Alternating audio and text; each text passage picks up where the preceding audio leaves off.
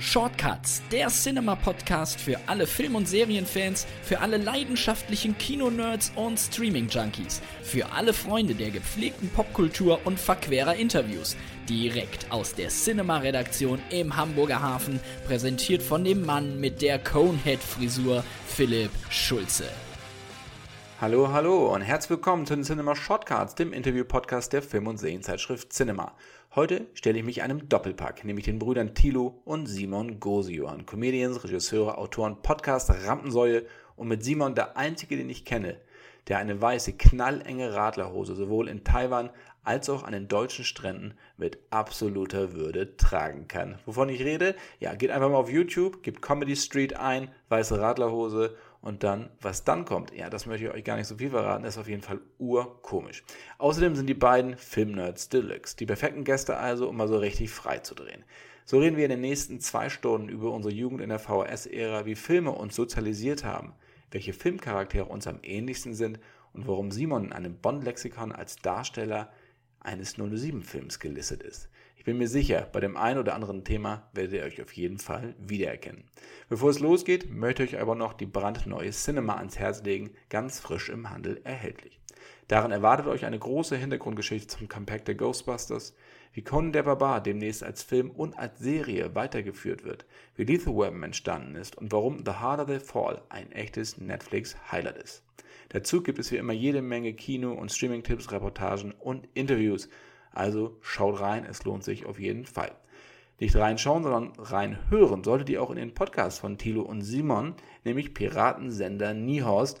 Überall da, wo es Podcasts gibt, abrufbar und das ist wirklich ein großer, großer Spaß. Also hört da auch gerne mal rein. Jetzt aber wünsche ich euch viel Spaß mit zwei Stunden Thilo und Simon Gose-Johann. Herzlich willkommen, Thilo und Simon Gose-Johann bei den Cinema Shortcuts. Ja, wunderschönen guten Tag, Philipp.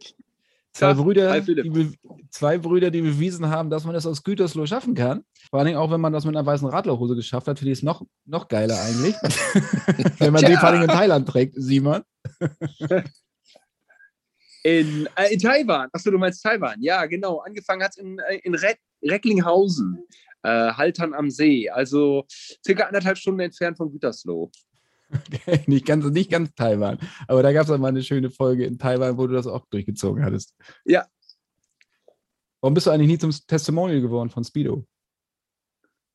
Äh, ja, äh, ich habe viel Speedo getragen bei der großen TV Total Turmspring Challenge. Ähm, gute Frage. Nee, weiß ich auch nicht. Ja, das wäre es doch gewesen. Testimonial. Du, würde ich jetzt einfach auch noch machen. Ja, da würde ich den Gag nochmal für einen ordentlichen Batzen Geld hole ich den Gag nochmal aus der Mottenkiste. Jetzt zwei. Speedo muss man ja immer nur mal kleiner tragen, sonst funktioniert es ja nicht. Stimmt, ja. Ich finde es also unglaublich und vielen, vielen Dank, dass wir es geschafft haben. Wir sind ja schon seit, glaube ich, seit Mai im Kontakt. Da kamen dann wieder immer irgendwelche Projekte und äh, was ich was dazwischen. Insofern super cool, dass wir uns heute hier virtuell zusammengeschlossen haben. Wir sehen uns. Das finde ich schon mal sehr, sehr gut. Und wir haben heute auch ein ordentliches Brett vor uns, denn äh, wir drehen eher mal frei. Ja. So, das heißt, wir reden über Filme allgemein und nicht über bestimmte Projekte. Aber Filme, das ist das Stichwort, genau darum soll es gehen. Und vor allen Dingen soll es darum gehen, wie ihr, was mich persönlich extrem interessiert, mhm. sozialisiert mhm. wurdet. Hört sich jetzt ein bisschen nach einer Uni-Veranstaltung also, an. Ich finde es schwierig, weil zum Thema Filme hat Thilo nicht so viel zu sagen. ja, okay, ich fange das Ding, ich rette, ich bringe das Ding nach Hause, Philipp. Ja, da ich der ältere Bruder, Bruder bin, ist ja klar, dass ich natürlich dieses ganze Thema Film in die, in die Nee, das stimmt nicht. Ich habe es nicht in die Familie Gose Johann gebracht, sondern unser Onkel. Unser Onkel war Filmvorführer und wir konnten umsonst immer ins Kino. Das ist das ausschlaggebende Ding gewesen. Ähm, aber meine erste Begegnung im Kino war gar nicht so erfolgreich. Ich war vier und habe äh, unser Willi ist der Beste gucken müssen, muss man dazu sagen. Meine Oma dachte, das wäre eine gute Idee und dann habe ich fürchterlich geweint, weil Heinz Erhardt in seinem Auto saß. Ich glaube, es war ein Rolls. Ich habe den Film danach nochmal gesehen. Er hatte den Rolls nicht, nicht äh, in seiner Gewalt und ich dachte die ganze Zeit, der macht jetzt einen wahnsinnig schlimmen Unfall. Da habe ich so Panik gehabt, da musste meine Oma mit mir das Kino verlassen. Und da war die Kinoliebe im zarten Alter von vier schon fast wieder komplett erloschen. Simon, wie war das bei dir? Ähm, ich glaube, es war ein ausgekochtes Schlitzohr ist wieder auf Achse. Äh, ich kann mich erinnern, dass ich als, als, als kleines Kind äh, halt in dem Film, also Tilo weiß ja, dass er in dem Film drin war, und ich kann mich noch daran erinnern an die rote Jacke von Bandit und an, äh, an, den, an diesen Elefanten gibt es eine so eine Szene, da verladen die so einen Elefanten auf so einem Transporter und natürlich zwei, drei Action-Szenen. Das sind so meine ersten Erinnerungen ans Kino und manchmal mache ich auch cool. Ähm, ich meine, die, die Trailer vorweg von Steiner und, äh, und Zombie gesehen zu haben. Aber da, da trage ich vielleicht auch dick auf. Aber ich war, ich war nicht wirklich alt und da liefen die vorweg und haben mich fasziniert. Äh, Simon, das, äh, das kann ich aber bestätigen, weil es, äh, es gab immer das Filmfestival in Gütersloh, wo ganz viele Filme jetzt dann den ganzen Sommer über liefen. Und dann wurden diese Filme, also äh, beworben, auch durch Trailer. Und dann liefen, damals waren die ja nur zwei, drei Jahre alt, aber da liefen Steiner und Zombie und ich habe ja die Trailer auch gesehen. Das kann also gut da bei dem Film gewesen sein, beim Das war eine äh, schöne, volle Packung äh, äh für ein äh, ja. Kinoleben. Das heißt, vor deinem ersten Kinofilm hast du schon die Trailer von Zombie und von Steiner gesehen. Das ist ja kein schlechter Beginn. Da habe ich auch drauf hingelegt. Ich habe es dann nicht mehr so richtig äh, äh, weit geschafft. Ja, da kann, dagegen kann ich ja kaum noch anstehen. Ja. Mein erster Film war Otto der Film. Ich meine, das hat jetzt nichts mit Steiner zu tun, oh. aber wie, Pink, wie Pinkeln Eskimo, oh. darüber hat man früher noch herzhaft gelacht. Ja, natürlich, was ist unsichtbar und stinkt Nase. Das passt aber. Ja, genau. genau, das passt trotzdem gut, weil, weil Simon und ich waren nämlich zusammen drin in Otto der Film. Wir sind mit dem Fahrrad in die Stadt gefahren. Unser Onkel hat uns wieder reingelassen. Und ich erinnere, dass ich noch nie durch so einen schlimmen Regenguss gefahren bin auf der Rückfahrt. Es war praktisch nur Wasser, es war keine Luft mehr in der Luft. Weißt du das auch weiß noch, Simon? nicht mehr. Als wir aus Otto der Film zurückgefahren sind und wir mussten jetzt 25 Minuten fahren bis nach Hause. Wann war das? 1986? 85. 85. Okay, da war ich neun. Ja. ja. Ach, ein tolles, aber ja, tolles Kinoerlebnis, Otto, der erste Film. Also, wir hatten auch die Einsteiger, äh, Entschuldigung, nicht die Einsteiger, äh, wir hatten ja auch die Supernasen zusammen geguckt. Ähm, ja, die deutschen Filme fanden wir immer gut. Also, wir fanden, ja, unendliche Geschichte, wir fanden alles gut, wo uns unser Onkel reingelotst hat. Der war riesen Bud Spencer und Terence Hill-Fan und konnte, konnte das immer zitieren. Das fand ich immer sehr beeindruckend. Rambo mochte er nicht so. Ich habe mich damals mit meinem besten Freund, ich komme aus Bassum, äh, in der Nähe von Bremen, und auch jede, immer um halb vier, jeden Sonntag war Kinozeit. Und es ist vollkommen egal, genau wie ihr, was lief. Hauptsache, es lief irgendwas. Das heißt, Dirty Dancing war natürlich gesetzt. Äh, man hatte gedacht, man kriegt irgendwie, kann auch ein bisschen kuscheln. Man saß dann doch eher alleine. Nichtsdestotrotz, äh, Dirty Tiger war dann das nächste, weil man glaubte, der war, sei genauso gut wie Dirty Dancing. Aber Dirty ja, Tiger mit Patrick Swayze. wurde jedenfalls in der Cinema besprochen. ja. Ja, genau, das muss man sagen. Gummibärchen küsst man nicht, wurde auch sehr groß gesprochen. Ja, aber der war immerhin mit Ernest Borgnine. Vergiss das nicht. Ernest Borgnine und Uschi Glas. Dirty Tiger, ja. Das war dann wirklich mit Patrick Swazzi dann eher so ein, ich, äh, ja, ein tiefgehendes Drama kurz vor ja, Selbsttötung, weil das ein furchtbares Ding war das. Das weiß ich noch. Ich kam sehr traumatisiert nach 90 Minuten ja. da raus. Ich habe Dirty Tiger bis heute nicht gesehen, weil ich Superman 4 geguckt habe. Wir standen im Kino und äh, wollten rein ins Kino und äh, es lief Dirty Tiger und Superman 4. Und dann dachte ich, Dirty Tiger, da, also mir schwante das schon, das Dirty, Dirty Tiger, ne, dass sich das da dran gehängt hat. Und dann, ich weiß auch noch dieses Poster, wo er so stand mit diesem Tiger im Hintergrund. Ja, komm, ey, wir haben Superman 1 bis 3 gesehen, gucken wir Superman 4, ne? Ja, den fanden wir so scheiße dann. Das war wirklich ein deprimierendes, deprimierendes Kinoerlebnis, Superman Die 4. Kennenjahre. Das war ja, den haben sie ja, ja, die kennen Jahre, die haben den ja nicht fertig gemacht. Ne? Die hatten ja dann kein Geld mehr. Der ist ja dann so mit halbfertigen Effekten ins Kino. Heute würde man den anders beurteilen. Ich glaube, ich würde den heute vielleicht ganz gut finden. Der steht ja auch auf Blu-ray, aber ich habe mich noch nicht getraut. Zumindest wieder. lustig ist er. Am Ende ist er lustig. Wir wollen mal nicht so despektierlich über Kennen reden, ne? Wir sowieso nicht. nee, nee, nee, nee. Kennen wir sowieso wir, nicht. Aber, aber, aber super. Aber das war die Zeit, wo äh, durch, mit durch Superman 4 sind sie ja pleite gegangen. Das war, äh, das unrühmliche Ende. Ansonsten sind wir ehrlich gesagt sehr stark geprägt von Canon. Da gibt es ja auch eine, gibt's auch eine schöne Doku zu, äh, zu Canon. Es gibt ja auch eine andere geile Doku, Last Action Heroes. Über diese ganzen Typen aus den 80ern. Den gibt es auch auf DVD, glaube ich, bei Studio Hamburg erschienen. Kann ich auch nur empfehlen. Den kenne ich nicht. Den aber den, den Electric Boogaloo, äh, den habe ich auch, den finde ich auch lustig. Es gibt ja unterschiedliche Meinungen. Da würde Canon schlecht gemacht in dem Film. Ich bin da dann echt mit Erwartungen dran gegangen. Ich dachte, meine Güte, dann wird das so, sich so lächerlich gemacht, aber das fand ich dann gar nicht so schlimm. Ich fand, man kann das auch mit einem mit einem zwinkernden Auge betrachten, was die Herren gemacht haben. Und trotzdem bin ich großer, äh, großer Fan tatsächlich von natürlich Missing in Action, Delta Force, American Fighter. Das war, glaube ich, mein erster Ninja-Film, ne? Ist klar. Habe ich dann auch mal versucht zu sammeln, sämtliche Ninja-Filme zu sammeln. Ich kam, glaube ich, über drei nicht hinaus, weil woher Ja. sollte ich die haben?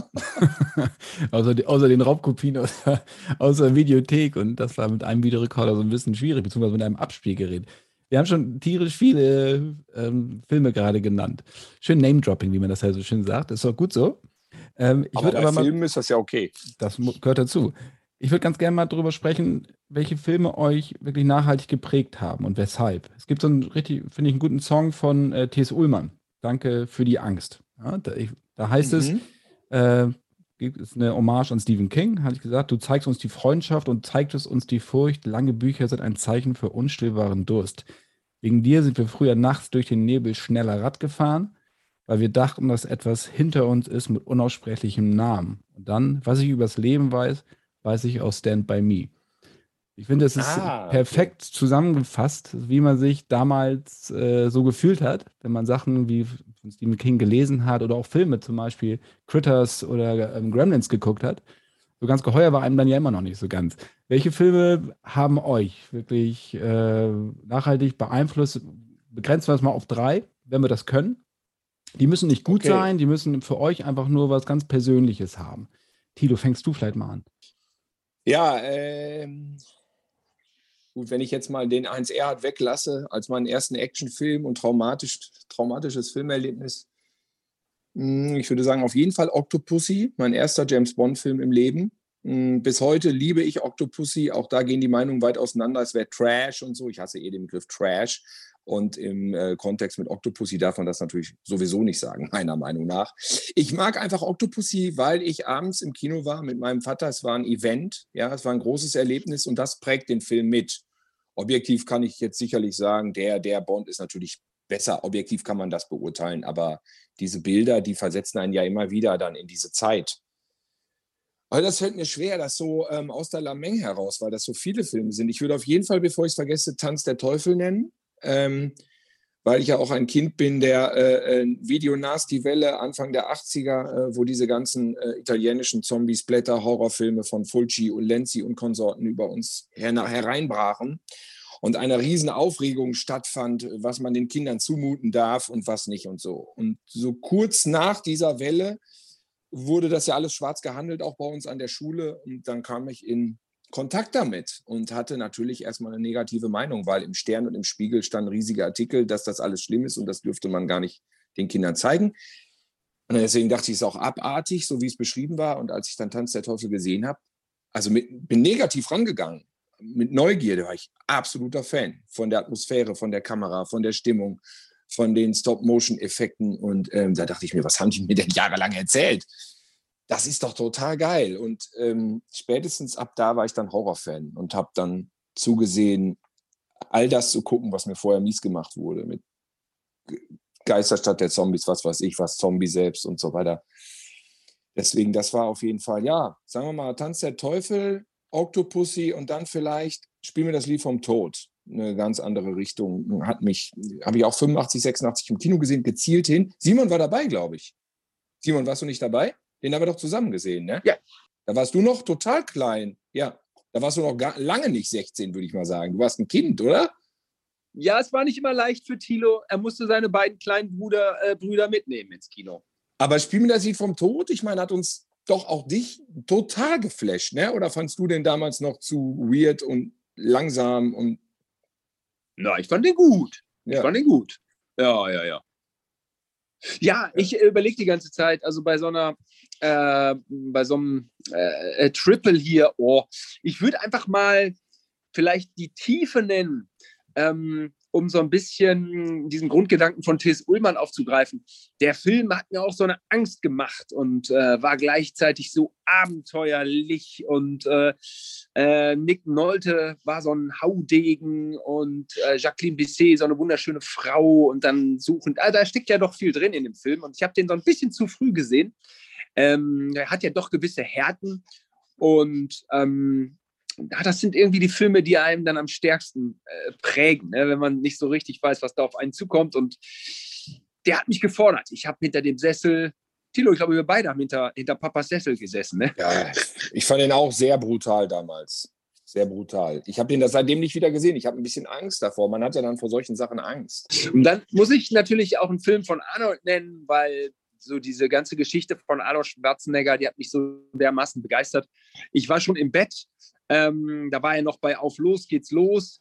Thilo und Robin haben das gesehen und der hat sich ja da, glaube ich, auch immer so oberkörperfrei gemacht. Und, ähm, und dann war er auch bei, bei Na sowas, habe ich, glaube ich, na, irgendwann werde ich ihn auch mal gesehen haben. Aber ich habe mich so begeistert für ihn und für Conan der Barbar und ich fand jedes Bild spannend. Den Film selber habe ich erst viele Jahre später gesehen. Ähm, das, dasselbe dann auch natürlich mit, mit Terminator und Phantomkommando ich weiß nicht, welchen ich jetzt nennen sollte. Ich nenne vielleicht mal, mal, äh, mal äh, Terminator. Ähm, ist einfach, äh, ist einfach der Wahnsinn, finde ich, äh, was da, was da, wenn der gut inszeniert wurde, der Arnold, war der wirklich wie so ein ähm, frühzeitiger Superheld. Äh, vielleicht mehr Maschine als Mensch, aber das hat mich begeistert. Und dann muss ich ja natürlich noch eine Komödie nennen. Da nenne ich äh, gerne ähm, äh, der beste Mann von Interpol. Der beste Mann von Interpol. Ja, der beste Mann genau, bei Interpol. Der ähm, ja. mit meiner absoluten Lieblingsszene, Kato versteckt sich, äh, überrascht Peter Sellers als Inspektor Clouseau und ähm, es kommt zu einer Zeitlupenschlägerei.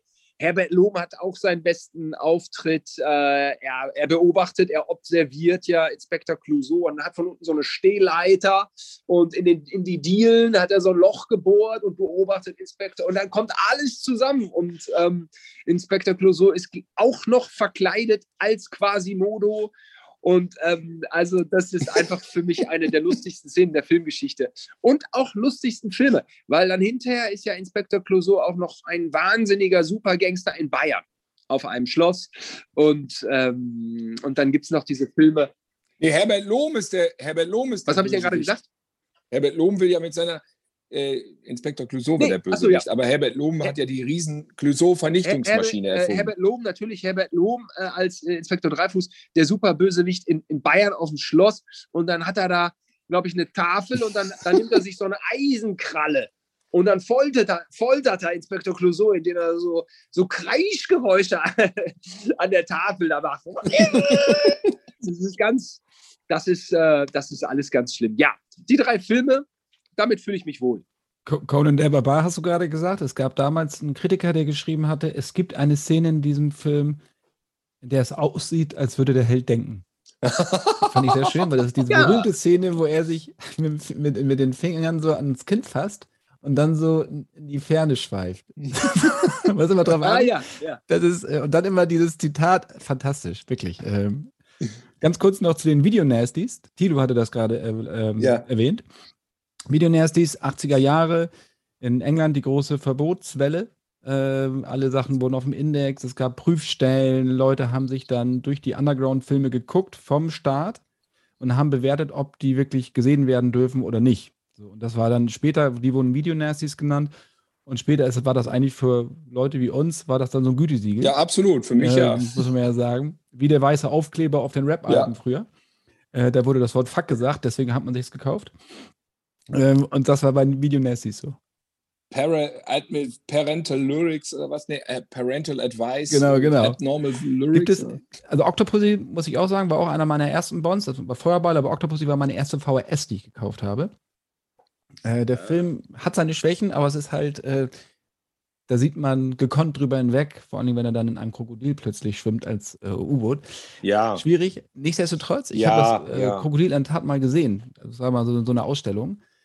Und ein, ein, ein, ein Ostberliner äh, James Bond, ne? Also. Genau. Mit, durch, ja, ne, mit Ostberliner Szenen. Also sollte man, ähm, sollte man sich mal auch unter dem Gesichtspunkt mal wieder äh, anschauen. So 80er Jahre hinterm eisernen Vorhang hat ja immer jetzt einen gewissen Charme, weil es so weit weg ist. Ja. Es gab, äh, es gibt ja diese, diese berühmte Robe von ihr, von Maud Adams, also Mhm. Octopussy, wo, dieser, wo der Tintenfisch hinten drauf ist. Ah, ne? toll. Octopus.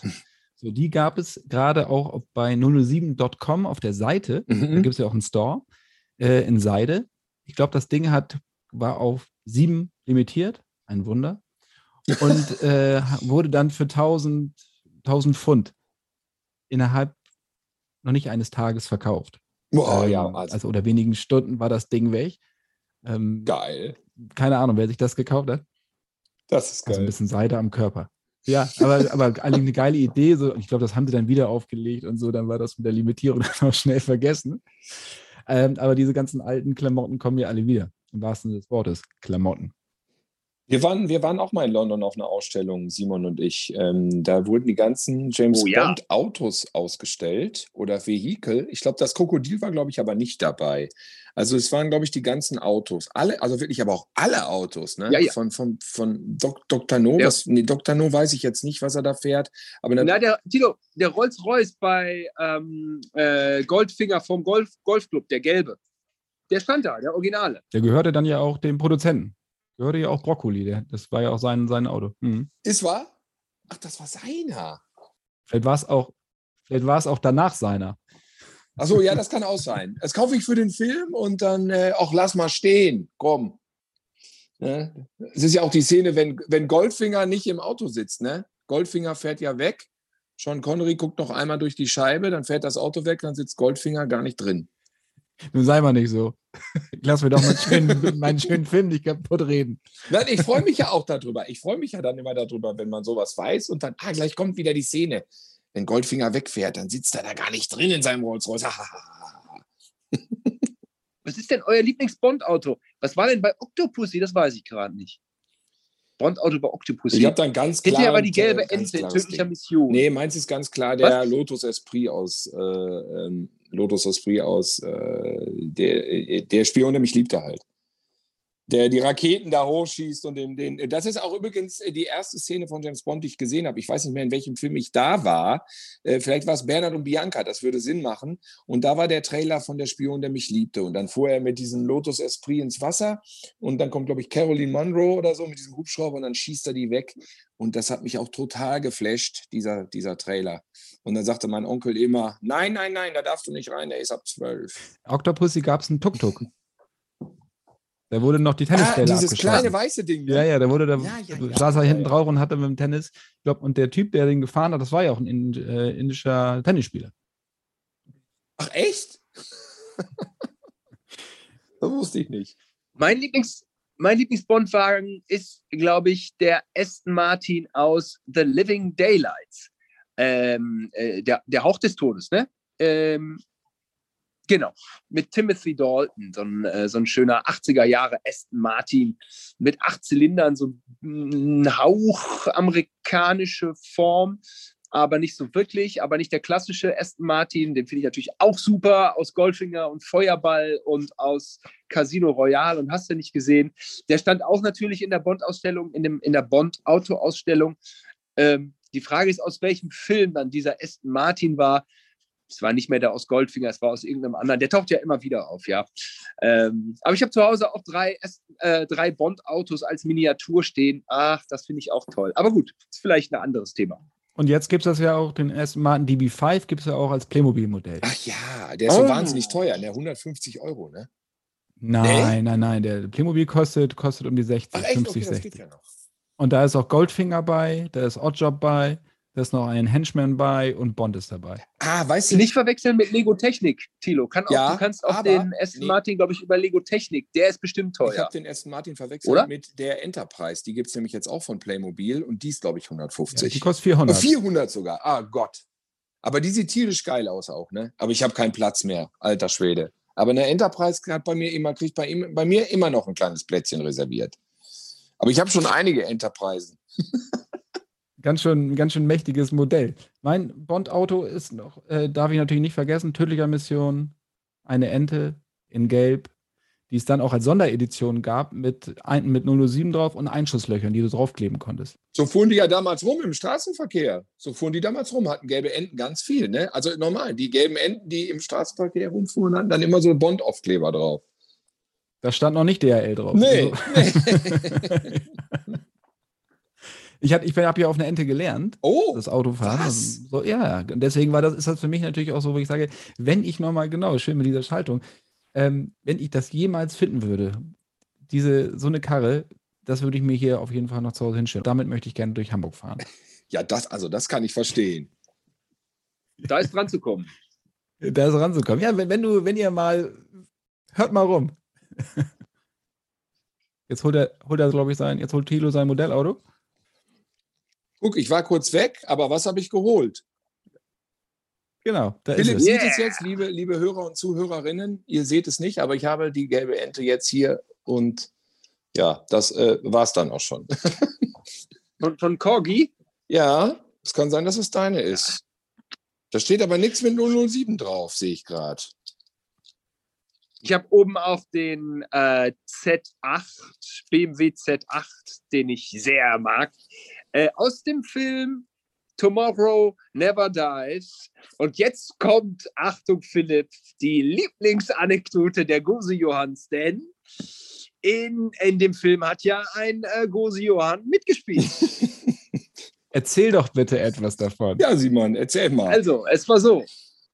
Ähm, äh, kurzum, wir haben einen, einen super Wettbewerb äh, bei RTL Kino gewonnen und damit auch eine Statistenrolle bei, bei James Bond, bei dem neuen James Bond mit Pierce Brosnan.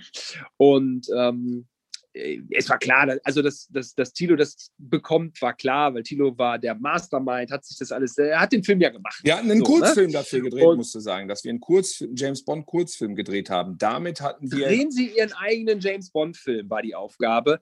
Und es war vor YouTube, keiner konnte Filme machen.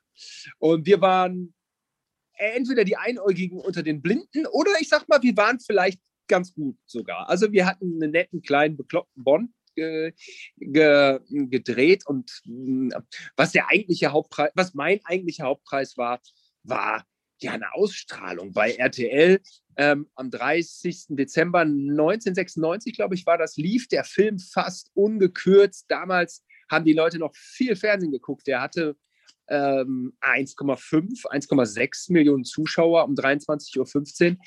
Und ähm, das hat mich begeistert, ja. Ich bin im Fernsehen, ja.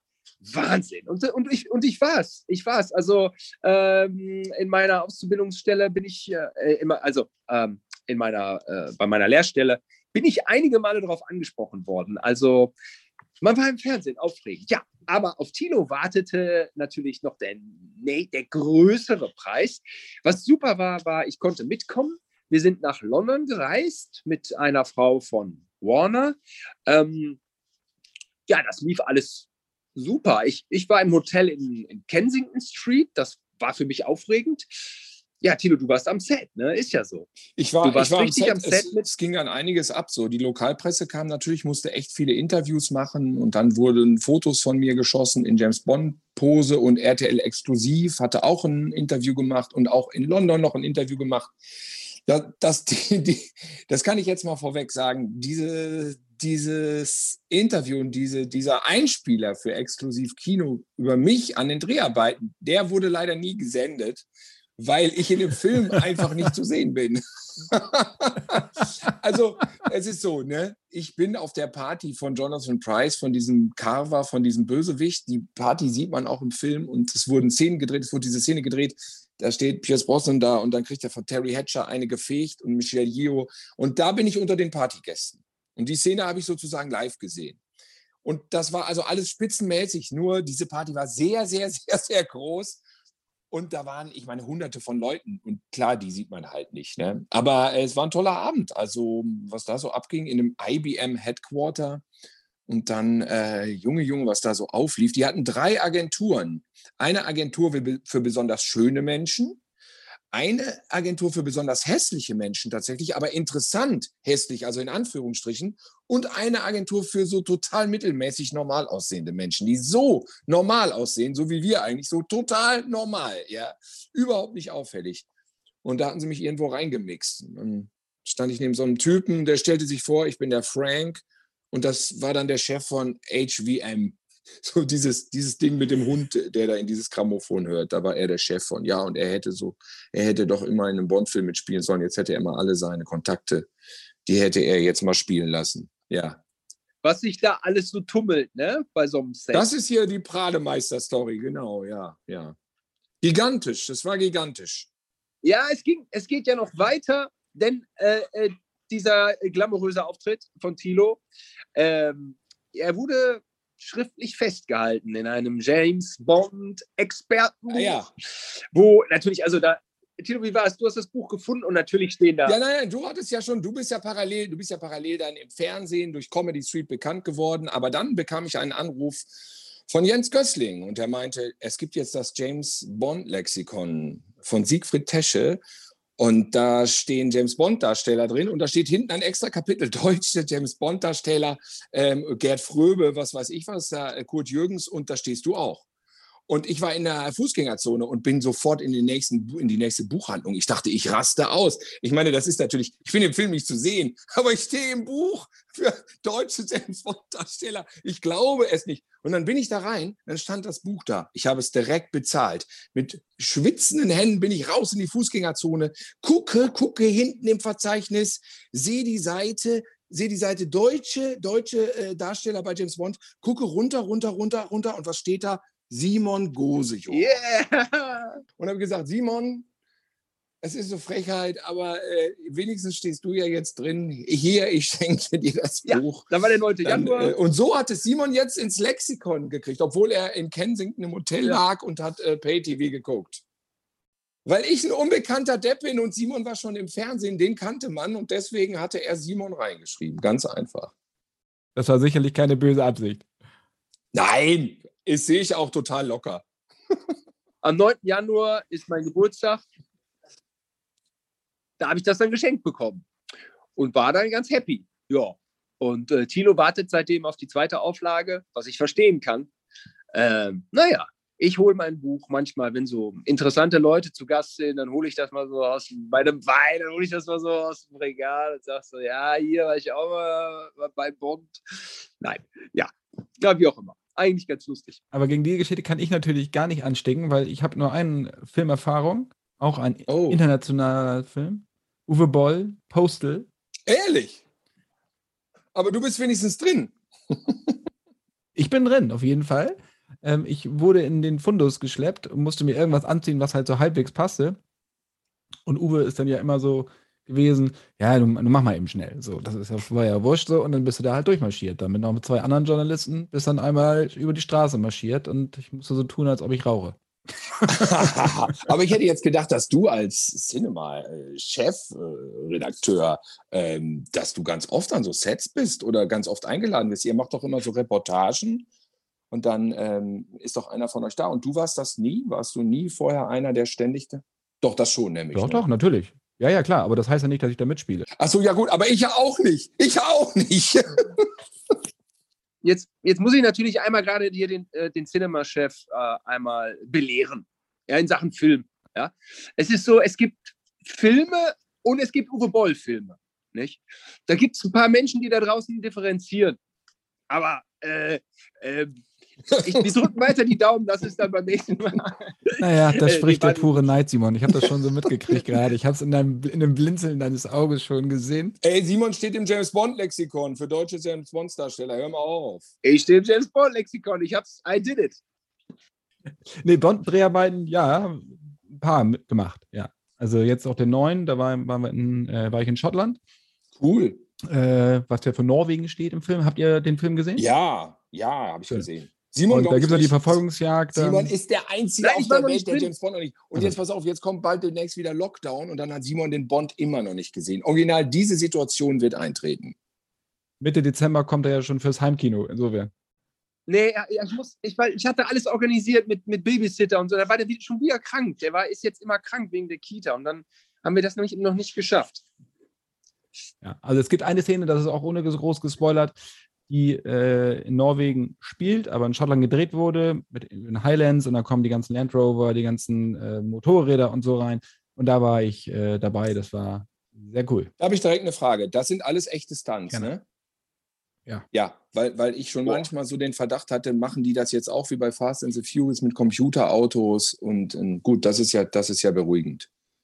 Das ist handfest, also da hauen die über die Böschung. Das war insofern ganz cool. Ich habe hab noch so einen Einspieler gedreht für, für online. Das heißt, über mir kreisten die Helikopter, die Kampfhelikopter. Hintergrund saß du noch nicht, aber die während in der nächsten Szene, als wir abgedreht hatten, flogen die dann natürlich über die Böschung und wurden verfolgt Motorräder und so. Das war Krass. schon, war schon geil. Geil. Und das dreht man nicht 20 Mal, ne? Das dreht man dann ein, zwei Mal. Doch. Doch, ja? Nein, ja, das wird dann schon sehr oft gedreht. Ach du meine Güte. Und, und, und das Gras, was da immer so zerfetzt, das, das legen die dann immer schön säuber, säuberlich dann da wieder hin? Das wird dann alles wieder neu präpariert. Junge, Junge, Junge. Der Aufwand ist enorm. Ist Gut, Bei spektakulär, Budget ja. bei Bond achten sie nochmal arg drauf. Ähm, aber das ist bei den anderen Filmen auch nie anders gewesen. Also, weiß ich was, bei Spectre mit dem Flugzeug, was da runtergeschossen ist, die Piste und so. Ja, ja. Das ist dann nicht. Also diese fiesen CGI-Effekte wie bei Stöbern an einem anderen Tag, wo er dann da auf den Oh. Wellen reitet, Ah, das hört, gehört hoffentlich jetzt der Vergangenheit an. Das war fürchterlich. Ja, aber bei mir ist das auch äh, Fast and the Furious. Der Kult hat sich bei mir ja irgendwie nie so richtig entfaltet, weil ich finde so, also ich meine, wenn Außerirdische die Welt angreifen, dann greift man auf Computereffekte zurück. Das macht ja Sinn. Aber bei Autostunts mh, ist nicht meine Welt. Kann sich aber gerne jeder angucken, nur muss ich ja nicht machen. Ja, wobei der, äh, die Verfolgungsjagd damals in Rio, frag mich welcher Teil, äh, ich glaube, das war der fünfte, mit, der erste mit Dwayne Johnson. Mhm. Äh, das ist halt einfach, einfach mega. Das ist unfassbare Action einfach, wo sie den Safe hinterher schieben. Ähm, und hinterher sich ziehen und dann durch die Favelas da. Das ist einfach irre. Ja, ja, ja, ja, okay, okay, klar, klar. gibt schon auch immer Kracher-Momente da, das stimmt schon. Sag mal, eine Sache ähm, äh, liegt mir so ein bisschen, äh, brennt mir auf den Lippen, wo wir uns hier gerade äh, im Zusammenhang, gerade ja, in diesem Cinema-Kontext, ne? Weil früher war das Kinoprogramm ja das absolute Nonplusultra. Und in eurem Magazin, da waren die, die Filme und die Blockbuster und die haben immer, ja, äh, äh, die waren das Maß der Dinge, nicht? Und jetzt war ich äh, neulich im Kino, auch ein super Film, äh, Eternals, monstermäßig großer Film im Kino und man sieht die Vorschauen und plötzlich kam der Gedanke in den Sinn so, ach ja, das ist ja jetzt hier nur Kino, so wie bei einem, ähm, bei einem äh, äh, begrenzten Anbieter, ja, weil die großen Streaming-Anbieter, die ihr natürlich auch in eurem Heft thematisiert, ihr seid ja mit der Zeit gegangen, das meine ich nicht, ne? ich meine, das war ja so Retro, ne? was euer Magazin angeht, ne? ähm, aber dieses, äh, dieses Gefühl, ich sehe hier nur die Kinotrailer und es gibt da draußen ja noch ganz andere Sachen, die genauso fett sind. Ähm, das hat mich total irritiert irgendwie. Da ist irgendwie ein Stück weit äh, äh, Weltbild ähm, ja antiquiert und das, und, und, und das irritiert mich, ja, weil, weil Kino war früher einfach der, also ja, das war alles, das war die neueste Technik, das waren die größten Geschichten, das, das waren die tollsten Stars und die gab es eben nur im Kino. Und jetzt, äh, ja, Amazon, ich, ja, Disney, glaube ich, hält sich dann doch irgendwie an so eine drei Monate Frist, aber Shingla oder was, der Marvel-Film, der ist da auch schon zum Abruf bereit. Ich weiß gar nicht, lief der vor drei Monaten an? Ich glaube, das ist gar nicht so lange her. Ähm, ja, es ist so ein bisschen, so, irgendwie geht so ein Zauber verloren, äh, was ein bisschen schade ist, weil der Zauber, äh, sich einen Kinofilm anzugucken, der ist überhaupt nicht verloren gegangen. Also gerade Eternals, ja gut, das sind dann immer so drei Stunden Filme, das ist dann auch immer eine volle Packung, aber äh, da, da wurde einem schon qualitativ wahnsinnig was geboten. Also das war ein super Marvel-Film ähm, und das hat riesen Spaß gemacht. Aber was war jetzt genau deine, was war deine Frage jetzt? Äh, am Kudamm hängt äh, äh, The Rock mit äh, Gal Gadot und noch einen dritten Superstar, Riesenplakat und es läuft auf Netflix. Ryan Reynolds, ja, Red Notice. Red Notice. Ja, wie ist, ja, wie geht's euch damit? Ich finde, dass das auch genauso total verwässert wird. Es ist, es ist so ein bisschen, also wir haben ja, muss uns ja auch immer die Frage stellen, das machen wir jeden Monat. Also welche Filme besprechen wir? Äh, wir wollen ja auch, besprechen ja auch nur das, was wir gesehen haben, natürlich. Wo steckt auch eine Geschichte drin? Zum Beispiel jetzt in der aktuellen Ausgabe The Harder They Fall, der ist auf Netflix, ein äh, Afro-Western, ja. Das hat einfach ein geiles Thema. Und der Film ist auch gut. So, und dann hauen wir natürlich vier Seiten raus. Äh, das ist ein Netflix-Film. Sowas würde im Kino gar nicht funktionieren in Deutschland. Ähm, die Streaming-Dienste haben halt einfach den Vorteil, dass sie Filmen eine Plattform geben, die im Kino nicht funktionieren oder die auch Verleiher nicht produzieren würden. Also Blood Red Sky zum Beispiel von Peter Torwart würde nicht fürs Kino produziert worden werden. Ja, obwohl es ein kostengünstig produzierter Horrorfilm ist. Horrorfilme funktionieren eigentlich gut, spielen ihre Einspielergebnisse oder spielen ihre Kosten immer wieder ein hätte nicht, wäre nicht produziert worden. Er hat seit 15 Jahren probiert. Ging nicht. So haben natürlich die Filmemacher einfach die Möglichkeit zu zeigen, was sie können und auch die Bandbreite zu erhöhen. Beim Kino ist es mittlerweile so, dass sich da auch die Spreu vom Weizen trennt, dass die Leute jetzt entscheiden müssen, also die Verleiher, welcher Film ist es denn überhaupt noch wert, auf der großen Leinwand gezeigt zu werden. Also der letzte, der fünfte, sechste, die fünfte, sechste Fortsetzung irgendeiner Horrorgeschichte das ist dann halt auch vorbei. Das reicht auch im Heimkino. Nachteil ist natürlich, dass du kleinere Filme, also Genre-Kino, dass das Gefahr läuft, eventuell nicht mehr im Kino gezeigt zu werden. Also Arthouse-Filme, also Verleiher wie Majestic Films oder sowas, die werden immer ihre Filme ins Kino bringen und auch immer ein Publikum haben. Und das ist schon mal super. Aber was diese Mainstream angeht, da wird es eine Teilung geben. Meiner Meinung nach. Kann sein, wobei der Halloween Kills ja jetzt auch schon wieder gut lief, ne? Oder meinst du, das ist eher auf Deutschland bezogen? Ja, die gucken sich natürlich schon die Märkte an. Ne? Mhm. Also was wo so läuft. Ja. Aber ich glaube, also ich, ich bilde mir ein, früher, und das ist halt immer das Problem, das verklärt sich im Zweifel auch, war die Vielfalt größer. Es war auch viel mehr Scheiße im Kino, ohne Frage. Ähm, es kam aber auch mehr. Ja, hundertprozentig. Jetzt ist es natürlich wirklich so. Red Notice wäre eigentlich ein Film fürs Kino gewesen. Ja. ja also von, vom Budget her, so von den Schauwerten her, von den Stars her. Ähm, ist jetzt bei Netflix klar. Netflix will ja, will ja auch mitmischen. Und die haben den auch, glaube ich, zeitweise ins Kino gebracht, aber jetzt nicht so flächendeckend. Und ähm, also die Frage, was sich im Kino halt durchsetzt, ist es dann Marvel, Star Wars, Bond, Star Trek also die großen Franchise, war es das dann und zwischendurch kommen nochmal so punktuelle Kleinigkeiten? Oder bekommen halt auch so kleine Filme immer noch die Aufmerksamkeit? Auch wenn es nicht vielleicht zwei Millionen, drei Millionen Zuschauer, sondern manchen Filmen reichen ja auch eine halbe Million.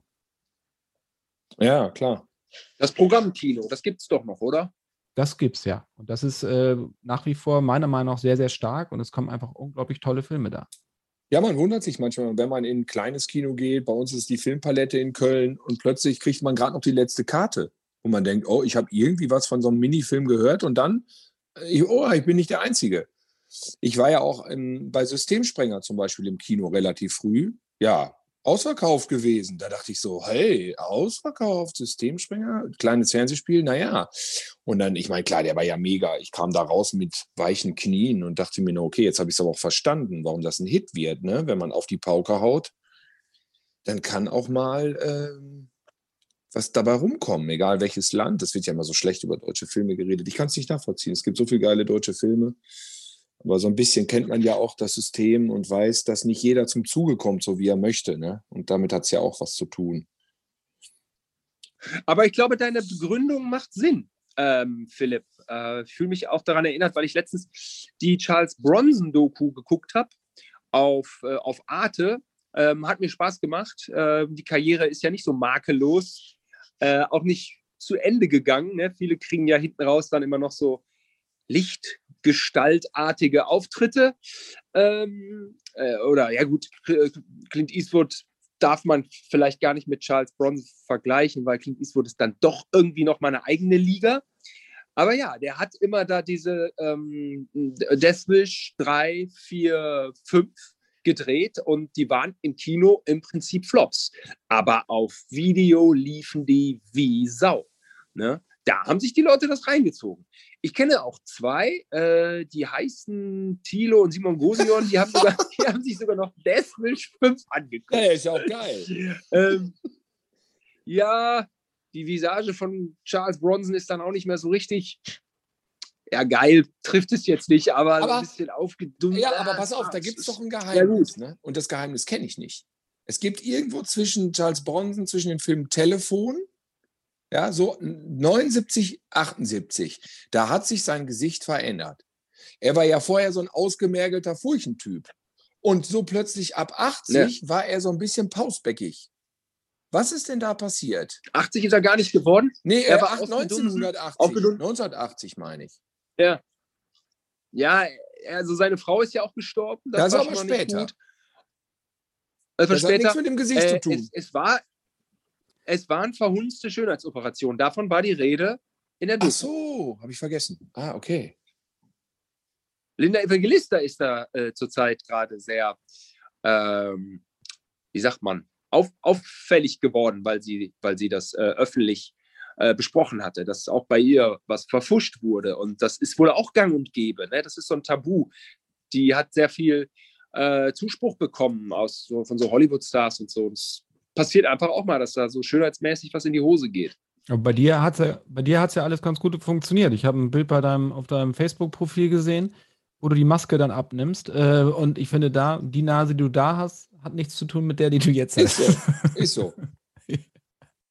Ah, ja, richtig. Ja, ja. ein, genau, fantastisches Bild, ein fantastisches Bild. Ich habe sehr gelacht. Ja, ja, das freut mich. Habe ich ein bisschen ähm, mit Photoshop, habe ich mich ein bisschen. Ja, okay. Ja, Aber ich ja, glaube- danke. Aber ich glaube auch noch ein äh, anderes Ding ist auch, wenn du mit einer Familie oder wenn du mit, einer Freundin oder einem Freund ins Kino gehst, so, und du bist mit Popcorn, was ich was, Kinokarte, so, dann bist du schwuppdiwupp 30, 40 Euro los. Mit Familie gehst du in die 60, 70 Euro. So, und dann willst du aber auch einen vernünftigen Film gucken und kein Wagnis eingehen. Weißt du, also das ist ja auch so eine Sache. Wenn Ja. du einen Marvel-Film siehst, dann weißt du, okay, du bist jetzt zwei Stunden weggebombt, du bist Eskapismus pur, du bist raus. Ähm, aber wenn du halt irgendwas siehst, also diese, früher sind wir für drei Mark ins Kino gegangen. So, da war scheißegal. Drei Mark war für uns viel Geld, konnten uns keinen, keinen Flutschfinger für kaufen. So, das mussten wir einmal dann äh, so eine Woche mal sein lassen. Aber das waren ja ganz andere Preise. Und ich glaube, das ist auch ein Grund dafür, dass also diese Experimentierfreudigkeit eher so im Streaming ist, weil da kann ich mir das angucken, zehn Minuten, langweilig, skip. Kino geht das nicht, keiner geht aus dem Kino raus oder wenn, dann sehr, sehr selten, weil es ja bezahlt. Ja. Ähm, ich fand, es war früher abenteuerlicher und überraschender, weil egal welcher Film, auch die wenigen Blockbuster, die liefen, man musste sie gesehen haben. Es gab immer die Zeit davor, die Vorfreude und das, wie wird der Film wohl sein. Und es war jeder Film eben doch ein bisschen anders als der andere. Und dann gab es die Zeit danach, wo man dachte, jetzt habe ich den gesehen. Ich habe den in meinem Kopf drin. Ich habe den Film gesehen. Ich weiß, wie in Indiana Jones und der Tempel des Todes ist. Ich habe es mir ewig lange vorgestellt. Aber jetzt weiß ich, wie der war. Und ich finde, das ist komplett verloren gegangen. Wenn ich, wenn ich, ich habe den jetzt nicht gesehen, aber wenn ich den Trailer sehe zu Shang-Chi, äh, ich, ich weiß es einfach, ich weiß es. Wie, wie, du, der ist bestimmt gut. Ich habe, wie gesagt, keine Ahnung, aber ich habe das Gefühl, ich muss den Film wirklich nicht mehr sehen, um zu wissen, wie er ist. Vielleicht nicht, um ihn zu beurteilen, aber um meine Eindrücke irgendwie dieses Films, die mich wahrscheinlich erwarten, irgendwie in mir zu spiegeln, muss ich den Film nicht gesehen haben. Das stimmt bestimmt nicht bei jedem Film, aber das stimmt leider dann doch ganz oft und dann sagt man so, ja, war gut, war so wie erwartet. Manchmal ist es auch viel, viel schlechter, wie bei Black Panther, wo ich dachte, das wird schon ein solider Marvel-Film sein und da fand ich es wirklich fürchterlich.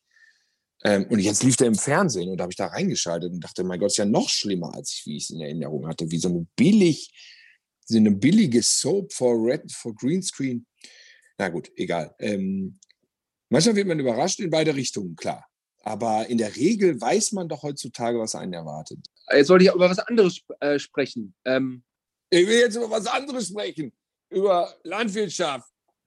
ich wollte sagen, also ähm, die, so die, die, äh, im Laufe der Jahre und dann immer die Entwicklung der Filme.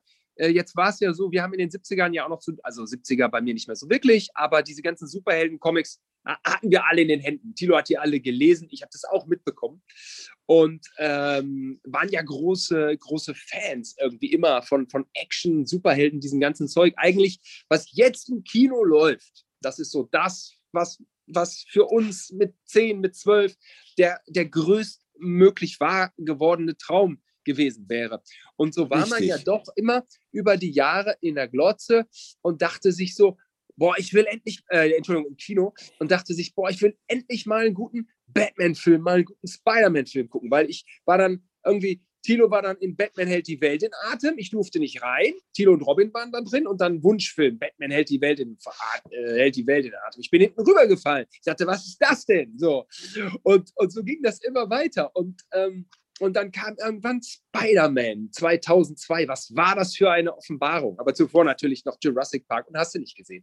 Und der Dark Knight und, und diese technischen Entwicklungen, mit denen ist man so mitgegangen. Die hat man so mitgefühlt. Und man dachte, wie geil, dass man das jetzt auch noch erzählen kann.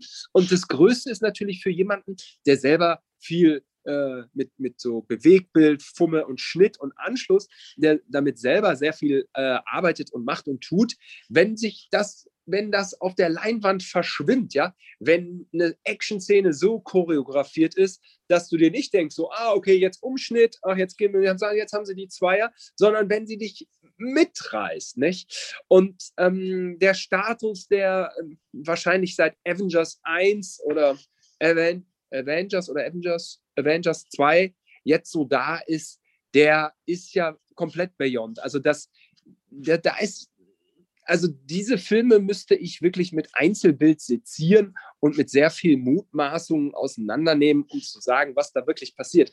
Durch die äh, Digitaltechnik kann alles erzählt werden. Und es ist nicht die, äh, auch, auch nur die, die kleinste Spur eines Tricks äh, irgendwo äh, äh zu erahnen.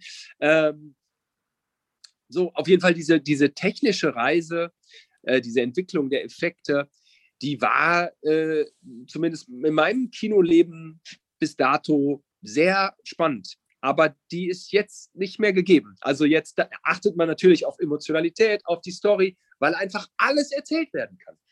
Wobei, man muss ja sagen, dann ist ja für uns, findet jetzt in, in Serien statt. Also wenn ich Mandalorian angucke, also wieder der Mix aus CGI, aus Baby Yoda, ne, also aus handgemachten Puppen, Animatronics, wo es dann wieder hingeht und dann sieht es halt auch organisch aus. So, und das ist natürlich, aber was ich noch sagen wollte, weil du auch gefragt hattest, früher haben wir Kinofilme groß gemacht und das ist halt ein Problem, weil es nicht mehr so viele Kinofilme gibt oder Streaming. Es ist aber ja auch so, ähm, ich differenziere da nicht mehr. Also ich, äh, für mich geht es um Filme. So, derzeit ist es, oder ist es für mich egal, wo sie laufen. Ich gehe gerne ins Kino, ich möchte Bond auf jeden Fall im Kino sehen, ich möchte sowas wie, was ja Jurassic World, was möchte ich im Kino sehen, einfach soundtechnisch so, oder auch Moonfall, Emmerich möchte ich im Kino sehen. Ähm, aber es hat, es hat, es ist ja vollkommen angewachsen, in der, was an Filmen rauskommt. Und äh, warum, also diese ganzen Perlen, die bei Netflix schlummern, ja, äh, die muss man rausfinden, weil es darum geht, für mich geht es darum, das Medium Film zu ehren und das zu feiern. So, und deswegen findet das halt nicht mehr nur ausschließlich im Kino statt. Also, dass, dass, ihr, dass ihr das im äh, Heft macht, ist ja völlig klar. Das müsst ihr ja machen. Das ist ja, das ist ja der aktuelle Markt, der da so stattfindet. Für mich war Cinema früher halt ähm, fast das Einzige, was mich mit, dem, mit der Welt Kino in Verbindung gebracht hat. Also ähm, es gab Filme, Schauspieler, Schauspielerinnen, die kenne ich eigentlich nur aus der Cinema. Ich kenne Ursula Carven nur aus der Cinema. Ja, das ist für mich eine Cinema-Erfindung, zum Beispiel. Und der Film Neuneinhalb Wochen ist für mich eine Cinema-Erfindung, weil in dem Moment, wo ich das Heft gekauft habe und da war dieser Film drin, dachte ich, was, sowas kommt ins Kino, das gucken doch jetzt, das können doch nur, es kriegen doch nur die Leute mit, die dieses Heft gucken. Es interessiert doch nur, das war so meine subjektive Sicht, das können ja nur die, die jetzt die Cinema lesen, die wissen, dass das jetzt kommt. Es ist kurz davor gewesen, dass ich mir das Gefühl hatte, ihr denkt euch das aus. Ja. Ähm, und nee, nee, genau. Und deswegen habe ich wirklich, ich habe die Cinema wirklich immer am ersten Tag gekauft und das war echt ein Abenteuer, die durchzublättern und zu gucken, was da auf mich zukommt. Also erstmal, erstmal natürlich an neuen Filmen und klar, Bond, da gab es dann schon mal einen Bericht. Ich habe dann immer noch so gehofft, dann hieß es im Angesicht des Todes läuft dann im Sommer 85. Dann dachte ich, vielleicht schaffen sie es ja eher. Vielleicht klappt es ja doch noch eher. So, weißt du, völlig, völlig äh, weg davon, irgendwie zu wissen, dass es da feste Verträge gibt für feste Starttermine. Dachte ich, wenn die sich beeilen, dann kriegen die ihn eher noch fertig gedreht. Und dann war da Elke Rietsche, das Cinema Bond Girl. Solche Personen alle, die, die sind alle. Katja Bienert kenne ich nur aus der Cinema. Ähm, da gibt es ganz viele. Das sind für mich Comicfiguren bis heute. Ich weiß, dass Katja Biener wirklich existiert. Ich habe mir mal sogar geschrieben mit ihr. Und es war faszinierend, dass sie eine reale Person ist und keine Cinema, dass sie nicht aus Papier besteht, ja. ja, so, so, so war das halt, ne? Was mir immer einfällt, wenn ich äh, an die Cinema denke, ähm, das ist immer die Art und Weise der Kritik das hat mir immer gefallen. Also das bedeutet natürlich nicht, dass ich mit den Kritiken immer einverstanden war. So, äh, wenn ich dann selber einen Film gesehen hatte. So, das ist ja was anderes. Aber die Kritik bei euch hat immer versucht, ähm, äh, auch eben einzubeziehen, was erwartet man da? So, was, was will der Film sein? Ja, ähm, äh, so. Und das äh, fand ich immer erfrischend, weil, weil, weil bis heute irgendwie, und, und sei es die letzte TV-Total-Sendung mit Sebastian Pufpat, ähm, wenn dann irgendwie da, ja, es war Spiegel, als Spiegel lese ich auch gerne, aber bei Spiegel schreibt dann, ja, das, das war ja kaum Satire. TV Total war nie eine Satire-Show. So, äh, Leute, was will TV Total sein? Und entschuldigt mal, wir haben da vor 20 Jahren drüber gelacht. Ähm, ja, klar, vielleicht ist der Humor teilweise ein bisschen in die Jahre gekommen, aber im Großen und Ganzen, was, was will man da? Man will so über Fernsehquatsch lachen und man will Stand-up und man will eben nicht die Satire-Show haben. Dann guckt man doch den Jan Böhmermann. Ähm, ja, jetzt bin ich ein bisschen vom Weg abgekommen, aber ihr habt da immer bei eurer, äh, bei eurer Kritik immer, immer den Ton, den richtigen Ton irgendwie getroffen. So was, was, ne? Ähm, ich hoffe, ja, das treffen, ich hoffe, das treffen wir doch immer noch. Habe ich in der Vergangenheit gesprochen? Ich meinte das, habe hab ich die ganze Zeit in der Vergangenheit? Nee, nee, ich meinte das auch gegenwärtig noch. Ja, absolut. Also Cinema ist, ich, ich bewege mich viel im Internet, äh, ähm, wo es viele Film, Film, viele Film-Nerds gibt, die ähm, sich sehr viel mit dem Thema befassen, auch im Schönen und im Guten und die, die, genau, die auf jeden Fall ähm, extreme Meinungen vertreten und das ist ja auch okay so, aber das ist für mich dann eben kein Gradmesser, ob ich jetzt mich von so einem Film empfohlen äh, oder ob ich das, das Gefühl habe, der wird mir dadurch empfohlen, wenn extreme Charaktere im Internet davon schwärmen. Ja, unter Umständen schon, unter Umständen nicht. Cinema ist für mich so ein, wie so ein Querschnitt, wie so eine Art äh, Schwarmintelligenz, wo ich das Gefühl habe, so, wenn die sagen, der Daumen ist oben, dann ist die Chance schon wirklich sehr hoch, äh, dass das was taugt. Und äh, wenn der Daumen runter geht, dann kann ich es auch zumindest abstrahieren. Ähm, ist das jetzt wirklich totaler Mist oder könnte das jetzt gerade deswegen mich interessieren? Aber wenn ein Daumen runter geht bei so normalem Mainstream-Zeugs, dann weiß ich, okay, da lasse ich dann lieber die Finger von. Es Viele deutsche Arthouse-Filme haben den Daumen runtergekriegt. Und da haben wir, ja. äh, haben wir vor dem Magazin gesessen und haben gesagt, so, da sagt's mal einer. Ich, ich habe einen Film gesehen, ich glaube, ich sage lieber den Titel nicht.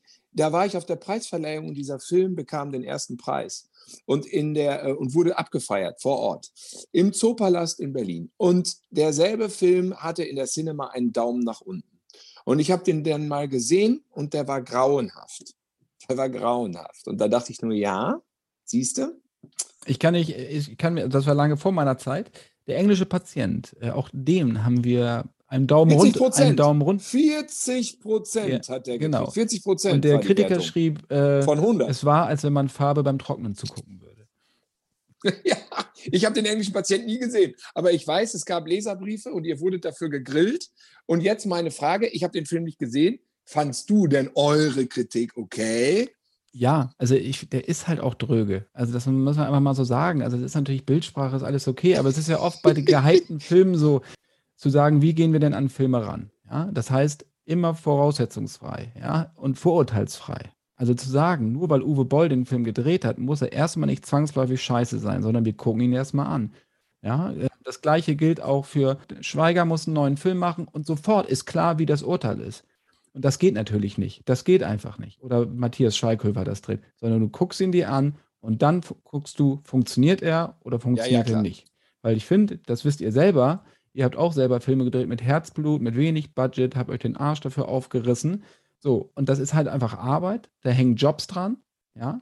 Äh, und da kann man nicht einfach rübergehen und sagen, ja, alles scheiße. Das ist ja keine Kritik. Also du musst ja Respekt haben vor dem Werk.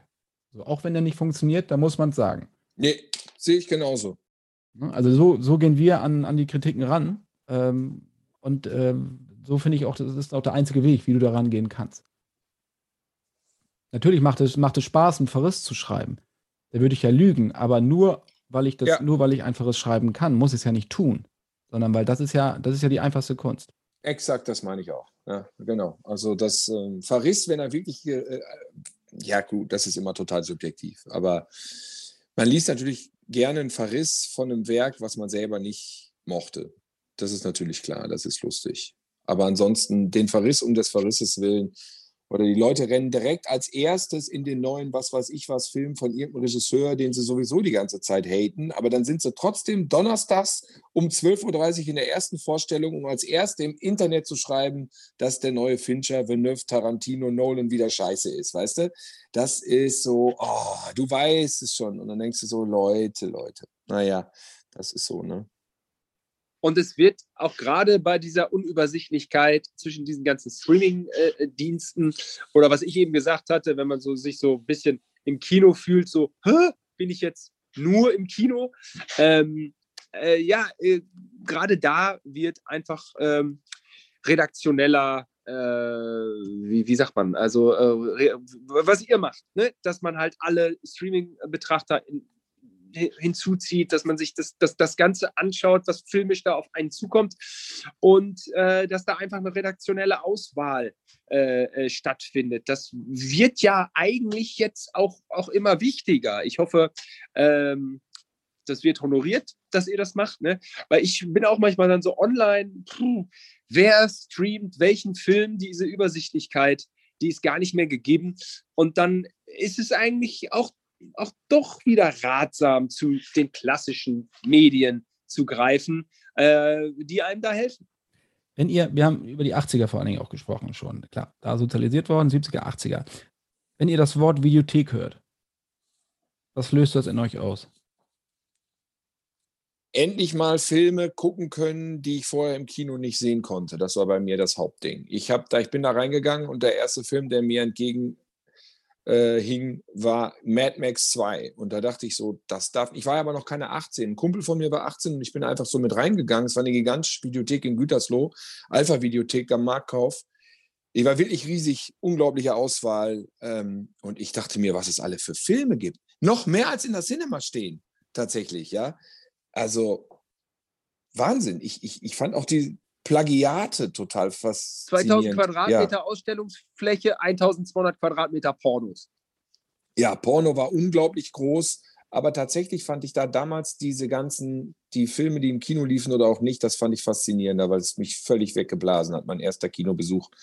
Ich glaube, wir haben dann alle Freitag der 13. geliehen, die ich ja nicht, da noch nicht sehen konnte. Und dann haben wir so eine Freitag der 13. Nacht gemacht. Roger, Roger Hudson und ich, liebe Grüße an Roger. Und ich glaube, wir haben von 1 bis 6 geguckt. Die anderen gab es da noch nicht. Ähm, und die waren auch. Habt ihr auch wieder zurückgespult? Die, Freitag der 13. Die haben wir alle wieder zurückgespult. Aber ich glaube, das war sogar zu einer Zeit, da gab es das noch gar nicht mit Zurückspulen. Da, da hatte man sich noch drüber geärgert. Und dann später wurde eingeführt, man muss zurückspulen, weil solche Leute wie wir das nicht gemacht haben.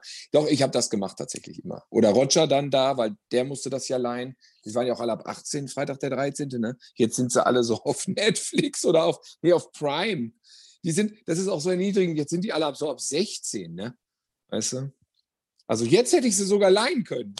Damals Aber das war so, Videothek war so Magic, weil äh, wir sprechen ja hier über eine Zeit, die war vor der Digitalisierung, ja, aber sie war eben auch noch vor dem Privatfernsehen. Denn äh, das war schon mager, mit dem ersten, zweiten und dritten Programm aufzuwachsen. Ähm, da liefen einfach nicht die, da liefen einfach nicht die harten Streifen aus dem Kino. Die liefen per se nicht bei den öffentlich-rechtlichen. Ja, eigentlich bis heute nicht. Da machen sie schon mal eine Ausnahme, aber, eigentlich nicht. Und äh, ich weiß noch an einen Einblick, den ich so hatte in die Videothek. Das war bei Pruski. Das ist so ein Technik, ja, eigentlich so ein Saturn Mediamarkt Einzelhandel, was es früher gab, ne? wo so irgendwie Videorekorder und sowas gab es da. Die hatten eine kleine Videothek. Das war eine Videothek, die war, glaube ich, ab 16 frei. Also die war so halb offen im Geschäft. Das war, ne, war so ein, Ex, Ex, ein bisschen was Exotisches. Und ähm, ich habe da natürlich rübergeguckt. Klar, James Bond war da immer. Ähm, da waren auch so, wir hat meine, unsere Mutter hat da einmal Staatsanwälte Küstbar nicht geliehen. Das hat natürlich riesen Bock gemacht. Die Cover waren alles damals Rambo-Imitationen. Also irgendein Trottel mit einer, mit, mit einer Riesen-MG, mit einem riesen Maschinengewehr. Und ich fand jedes Cover geil. Ich fand jedes Cover geil. Ich dachte, boah, das muss auch ein geiler Film sein. Der muss aber auch geil sein. Boah, wie geil ist eigentlich der Film sein? Und, Cobra Force, äh, der muss auch geil sein. Ja, Cobra Force, ja. Ja, da so wurde ich äh, videomäßig äh, sozialisiert, genau. Äh, es war immer ein Abstecher wert. Auch komm, wir, sch wir schlendern nochmal durch die Videothek. Aber man, was auch ein äh, Schindluder mit den Covern betrieben wurde. Also wir wollten dann immer so ein bisschen mal so, wir hatten auch so eine äh, Jackie Chan-Phase da in unserer Skateboard-Clique und dann haben wir immer diese Powerman-Filme ausgeliehen, wo Jackie Chan immer nur eine Viertelstunde war. Ey, das war auch doof. Ich meine, Jackie Chan war dann, Jackie Chan war auch mal fett auf dem Cover und dann musste man sich aber irgendwie so eine Stunde lang so eine, so eine chinesische Komödie da antun. Nein, nein, nicht chinesisch, damals ja noch Hongkong. Komödie aus Hongkong und der asiatische Humor ist speziell, ne? boah, hart. Und dann hat irgendwie äh, äh, Jackie Chan eine Viertelstunde um die Ecke geguckt. That's it. Das waren dann manchmal ganz schön quälende Videoabende. dann ging es ja, dann ging es ja rüber zu den Extremen, ne? scheißende Teenies und solche Sachen liebestolle Vollfettluder, solche Sachen gab es da natürlich auch in der Clique. Ähm, war auch immer Grenzerfahrung. Aber die Horror-Grenzerfahrung blieb nicht, nein, nicht ganz aus. Aber ne, Tilo, als wir so, also Videothek, die Filme waren alle geschnitten. Ja, das war schlimm. Und damals wurde Porno-Bingo erfunden. Porno-Bingo? Wie, wie, wie geht Porno-Bingo? Ja, dieses, was, was Joko und Klaas dann auch irgendwann gemacht haben, sich äh, Pornotitel in der Videothek Ach, vorlesen. Ja und wer lacht, fliegt raus. Ah ja. Oder muss drin bleiben, das ist noch schlimmer. Ja.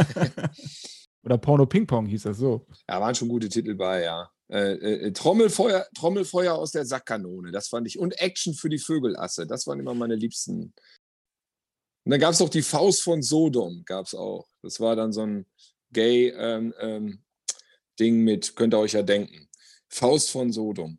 Dann, dann gab es ja auch so, wenn man dann in der Porno-Ecke immer rumging, gab es ja so die, eben wie die Faust von Sodom so spezielle Cover, wo man dann schon erschrak, weil man wusste, hinter der nächsten Ecke ist dann wieder dieses Cover, was dann so extrem ist. Und dann, nein, dann ist die wieder die Faust von Sodom. Und man musste dann immer hingucken, wie so zu so einem Unfall bei der Faust hingen die da, na, ich möchte es nicht beschreiben, wir sind ja jugendfrei hier unterwegs. Ähm, na, ich musste, ich fand das früher auch, wir haben früher dann auch, haben wir immer so Videothekentouren gemacht. Ich habe in, in Münster studiert und dann mit meinem Freund sind wir dann immer nach Dortmund gefahren und haben dann immer so Stops gemacht, Bibliotheken und haben die dann gekauft. Mhm. Ne? So dann die neuesten äh, Veröffentlichungen und dann so die so vom Grabbeltisch und keine Action Ahnung. für die Vögelasse, Faust von Sodom so. Vom Grabbeltisch der normalen Filme. So. Und dann sind wir natürlich auch immer dann in die Pornogeschichten reingeschlendert und haben uns natürlich einen abgelacht. Und die Leute, die da halt auch waren, mit Notizbüchern, wo die Filmtitel standen, ich habe da mal so rübergeluschert, da standen die, die Filmtitel, darf man hier jetzt nicht laut sagen, aber ihr habt ja schon ein paar genannt, aber es geht, ja noch härter. Und da waren da immer, da waren dann Grinsemünder. So nach dem Motto, habe ich schon gesehen, war doof. so. Sowas geht ja heute vollkommen verloren. Also, was mir bei, ja. eigentlich bei, bei, der Videothek einfach fehlt, ist der Austausch. Was ich im Plattenladen ja. habe, wenn ich hingehe mit dem, auch mit meinem Plattendealer quatsche über Musik, über was ich was, ne? Und dann kommt da noch irgendein anderer Kapeike rein. Ähm, das war in der ja. Videothek ja gang und gäbe. Ja. So, und auch neue Tipps zu kriegen. Einfach, was ich jetzt, ja, was klar. der jetzt schon geguckt hat, was ich noch nicht kenne. So, das geht mir ja. ehrlicherweise vollkommen ab durch diese Stream, weil's, weil das überhaupt nicht mehr, ne, diese Tipps kriegst du natürlich nur in der Cinema, richtig, Tilo? ja, ist so, ist so, ja. Oder von Freunden halt, ja. Ja, oder von Freunden, ja. Ja, das ist so. Äh Dieses ganze algorithmische, ähm, äh, mathematische hat doch auch viel von der Experience genommen. Ne? Denn äh, früher hat man sich auch mal einen Kackfilm angeguckt, aber der hatte dann zumindest eine krasse Szene in Minute äh, 66, äh, 68 so. Und dann hat es sich irgendwie gelohnt, man hatte was zu erzählen. So ein Film wird heute aussortiert, ne? IMDB 5,5, okay, gucke ich nicht, nicht? Äh, ist auch ein bisschen schade, ne? Oder eben so die Mundpropaganda, die, naja, gut, es gibt viele Comments, Comments im, im, im Netz, vielleicht ist das die moderne Form der Mundpropaganda, aber diese, diese Selektion, wie Filme dann, dann irgendwie durchs Raster fallen, das ist doch irgendwie ein bisschen anders. Früher hat man dann halt auch mal so eine bittere Kröte geschluckt, aber vielleicht konnte man ja auch irgendwie was abgewinnen. Die war ja auch bezahlt. So, sie war bezahlt. Das ist, das wollte ich nämlich gerade sagen. Man hat nicht wie bei Netflix abgebrochen, weil der Film war ja bezahlt. Der hat ja dann 2,50 Mark gekostet. Also wurde der auch durchgeguckt. Und so äh, gab es dann diese Abende, wo jugendliche Menschen oder Menschen Mitte 20 dann da saßen und dann diesen Film ausgehalten haben, den man bei Netflix längst weggeklickt hätte, aber der dann durchgehalten wurde, weil er war bezahlt. Und dann hoffte man, dass der zweite, den man vielleicht geliehen hatte, wenigstens gut war. Und wenn er dann auch scheiße war, hat man den auch durchlitten. Saßen ja manchmal fünf, sechs Leute im Kreis. Wir haben dann irgendwann die Hoffnung aufgegeben, dass ein Film gut ist, beziehungsweise sie haben ja viel Gute gesehen, aber wir dachten, es ist vielleicht gar nicht so wichtig, ob ein Film gut ist. Lass uns direkt einleihen, der schlecht ist, und dann kann man ein bisschen sich austauschen und auch über den Film lästern. Ne? Und das haben wir dann relativ früh gemacht. Ich weiß noch, dass wir dann wirklich auch Bruno Mattei-Filme, Vincent Dorn gezielt geliehen haben. Der erste, glaube ich, war Roboman, den ich direkt und Contaminator. Dann diese einfach italienische Billigkopien von großen Hollywood-Filmen äh, von Bruno Mattei, sehr, sehr äh, uninspiriert äh, inszeniert und dann haben wir ein bisschen geraten. Ach, guck mal hier, das ist Aliens, da hat er äh, Rainbow 2 imitiert und dann haben wir uns einfach direkt so B- und C-Ware geliehen und hatten damit dann sehr spaßige Abende. Und das ist bei mir ja tatsächlich eine Liebe bis heute geblieben. Der schlechte Film in Anführungsstrichen, weil wenn man genug davon guckt, merkt man, dann merkt man, was da passiert. Beim guten Film wirst du in eine Welt entführt und bist in einer Parallelwelt. Und beim schlechten Film wirst du auf Set entführt und siehst eine Art Making-of. Und da sind die Stories zwischen den Zeilen, weil warum hat der Regisseur das gemacht? Warum passt die Szene nicht zu der? Warum ist das Licht jetzt aus und da wieder an? Und das erzählt auch Stories, nur halt welche über echte Menschen, die Filme drehen. Hat sich euer Filmgeschmack über die Jahre, also ihr seid mit Fulci, mit Mondo, mit den Video-Nasties auch aufgewachsen, aber natürlich auch mit Mainstream, ja. ähm, hat sich der Filmgeschmack bei euch verändert oder seid ihr aufgeschlossener geworden? Ich würde sagen, bei mir würde ich sagen eher ähm, erweitert, aber nicht geändert. Erweitert. Also äh, ja, also auch die Videonasties habe ich mittlerweile alle im Schrank. Sehe die auch mit anderen Augen. Ähm, Gehe auch mal auf eine Convention, finde es auch lustig, mal einen alten Horrordarsteller dann oder Horrordarstellerin äh, die Hand zu schütteln und ein Autogramm zu holen. Und das ist ja doch oft sehr surreal, was dann auch passiert, wenn man die Filme früher gesehen hat. Es gibt halt also Epos. Ich habe Rico Browning getroffen, der früher bei Jack Arnold das Schrecken vom Amazonas, den Kiemenmenschen gespielt hat. Dann sitzt dir da so ein guter, fitter, ähm, rüstiger, alter Herr und dann denkst du, das kann nicht wahr sein, dass der damals mich das Gruseln gelehrt hat, als ich da vorm Fernseher saß. Es kann nicht, dem habe ich das dann auch erzählt. Du merkst, der hat die Story tausendmal gehört, so von Leuten, die äh, als Kinder Angst vor ihm hatten, aber er hat sich das geduldig angehört und mir meine DVD unterschrieben und es war ein schöner Moment. Also da kann man dann einfach mal, muss man ja wissen, ne? andere Leute gehen am Wochenende zum Fußball oder geben sonst so viel Geld aus. Ich gehe dann mal auf eine Convention und hole mir dann mal ein Autogramm so, ne? Und plausch mal so mit so einer. Das finde ich halt geil. Ja. Also mein Geschmack hat sich, glaube ich, schon verändert. Ähm, war in den Sturm- und Drangjahren ga ganz klar driven by Grenzüberschreitungen, Krassheiten, so. Ähm, auch irgendwie Ventil weg von all dem Bildungsbürger ähnlichen, mit dem man konfrontiert wurde, äh, hin zu Sachen, die irgendwie nicht so, da keinen guten, ähm, hier, äh, äh, äh, was wollte ich sagen, die da, die einfach nicht so einen guten Ruf hatten oder so. Also Sch Schmuddel, harte Action, proletige Filme, so irgendwie. Ähm, aber jetzt, ja, wo ich das Wort in den Mund genommen habe, Bildungsbürger, oh Gott, äh, äh geht es doch manchmal in die Richtung. Naja, wie, wie soll ich sagen? Ich äh, suche schon immer, wenn es um mich geht. Wenn ich, ähm, wenn ich jetzt mit jemand anders zusammen gucke, ist das was anderes. Ja, dann äh, lasse ich mich drauf ein. Aber ich für mich möchte immer irgendwie was Neues erzählt bekommen. Ich tue mich schwer, wenn ich alleine bin mit Schema F, ähm, so, so Genrefilme, die sich dann irgendwie in sich wiederholen, die das das ist für mich, das würde ich jetzt so nicht gucken. Ich, nee, ich gucke dann, ich, was ich auch immer gerne mache, ist äh, Filme nachholen, die irgendwie so einen Stellenwert haben äh, in, einer, in, einer, in einer Filmgeschichte, wo ich immer was von gehört hatte, aber die ich noch nicht gesehen habe. Jetzt hatte ich auch einmal Rosen für, für den Staatsanwalt zum Beispiel. Den hatte ich geguckt ja, äh, Wahnsinn. Ein toller Film und, und äh, was ich auch gerne mag, ist der filmhistorische Kontext. Also natürlich, ähm, äh, äh, wenn man so ein Film alt ist, dann erzählt er nicht unbedingt was Neues, aber man hat ja so ein Gefühl dafür, ähm, dass man merkt, okay, dieser Film hat diesen Aspekt zum ersten Mal erzählt. Und, und, und viele Filme haben es danach dann auch so erzählt. Und das finde ich auch wahnsinnig spannend. Ähm, ja, dann glotze ich schon so mal ganz gerne in eine Arte-Mediothek oder so. Äh, bei diesen Genresachen, das ähm, macht mir natürlich schon auch nach wie vor riesen Spaß. Also da ist auch schon noch eine Begeisterung da, wie Blood Red Sky, der hat mir riesig gefallen, wo ich dann dachte, ey, Peter Torwart, das gibt's doch nicht, das musst du doch gucken. Und aber ansonsten ist das, finde ich, so ein großes Feld geworden, dass ich dann einfach lieber Tilo frage. Weil der pickt dann eben diese Genreperlen raus, die eben nicht Schema F sind und die flashen mich dann. Ähm, und dann kann ich das da so, kann ich da sehr, äh, dann da sehr gut das dann ernten, ja, diese, diese Früchte äh, äh der, äh, der äh, Filmwelt.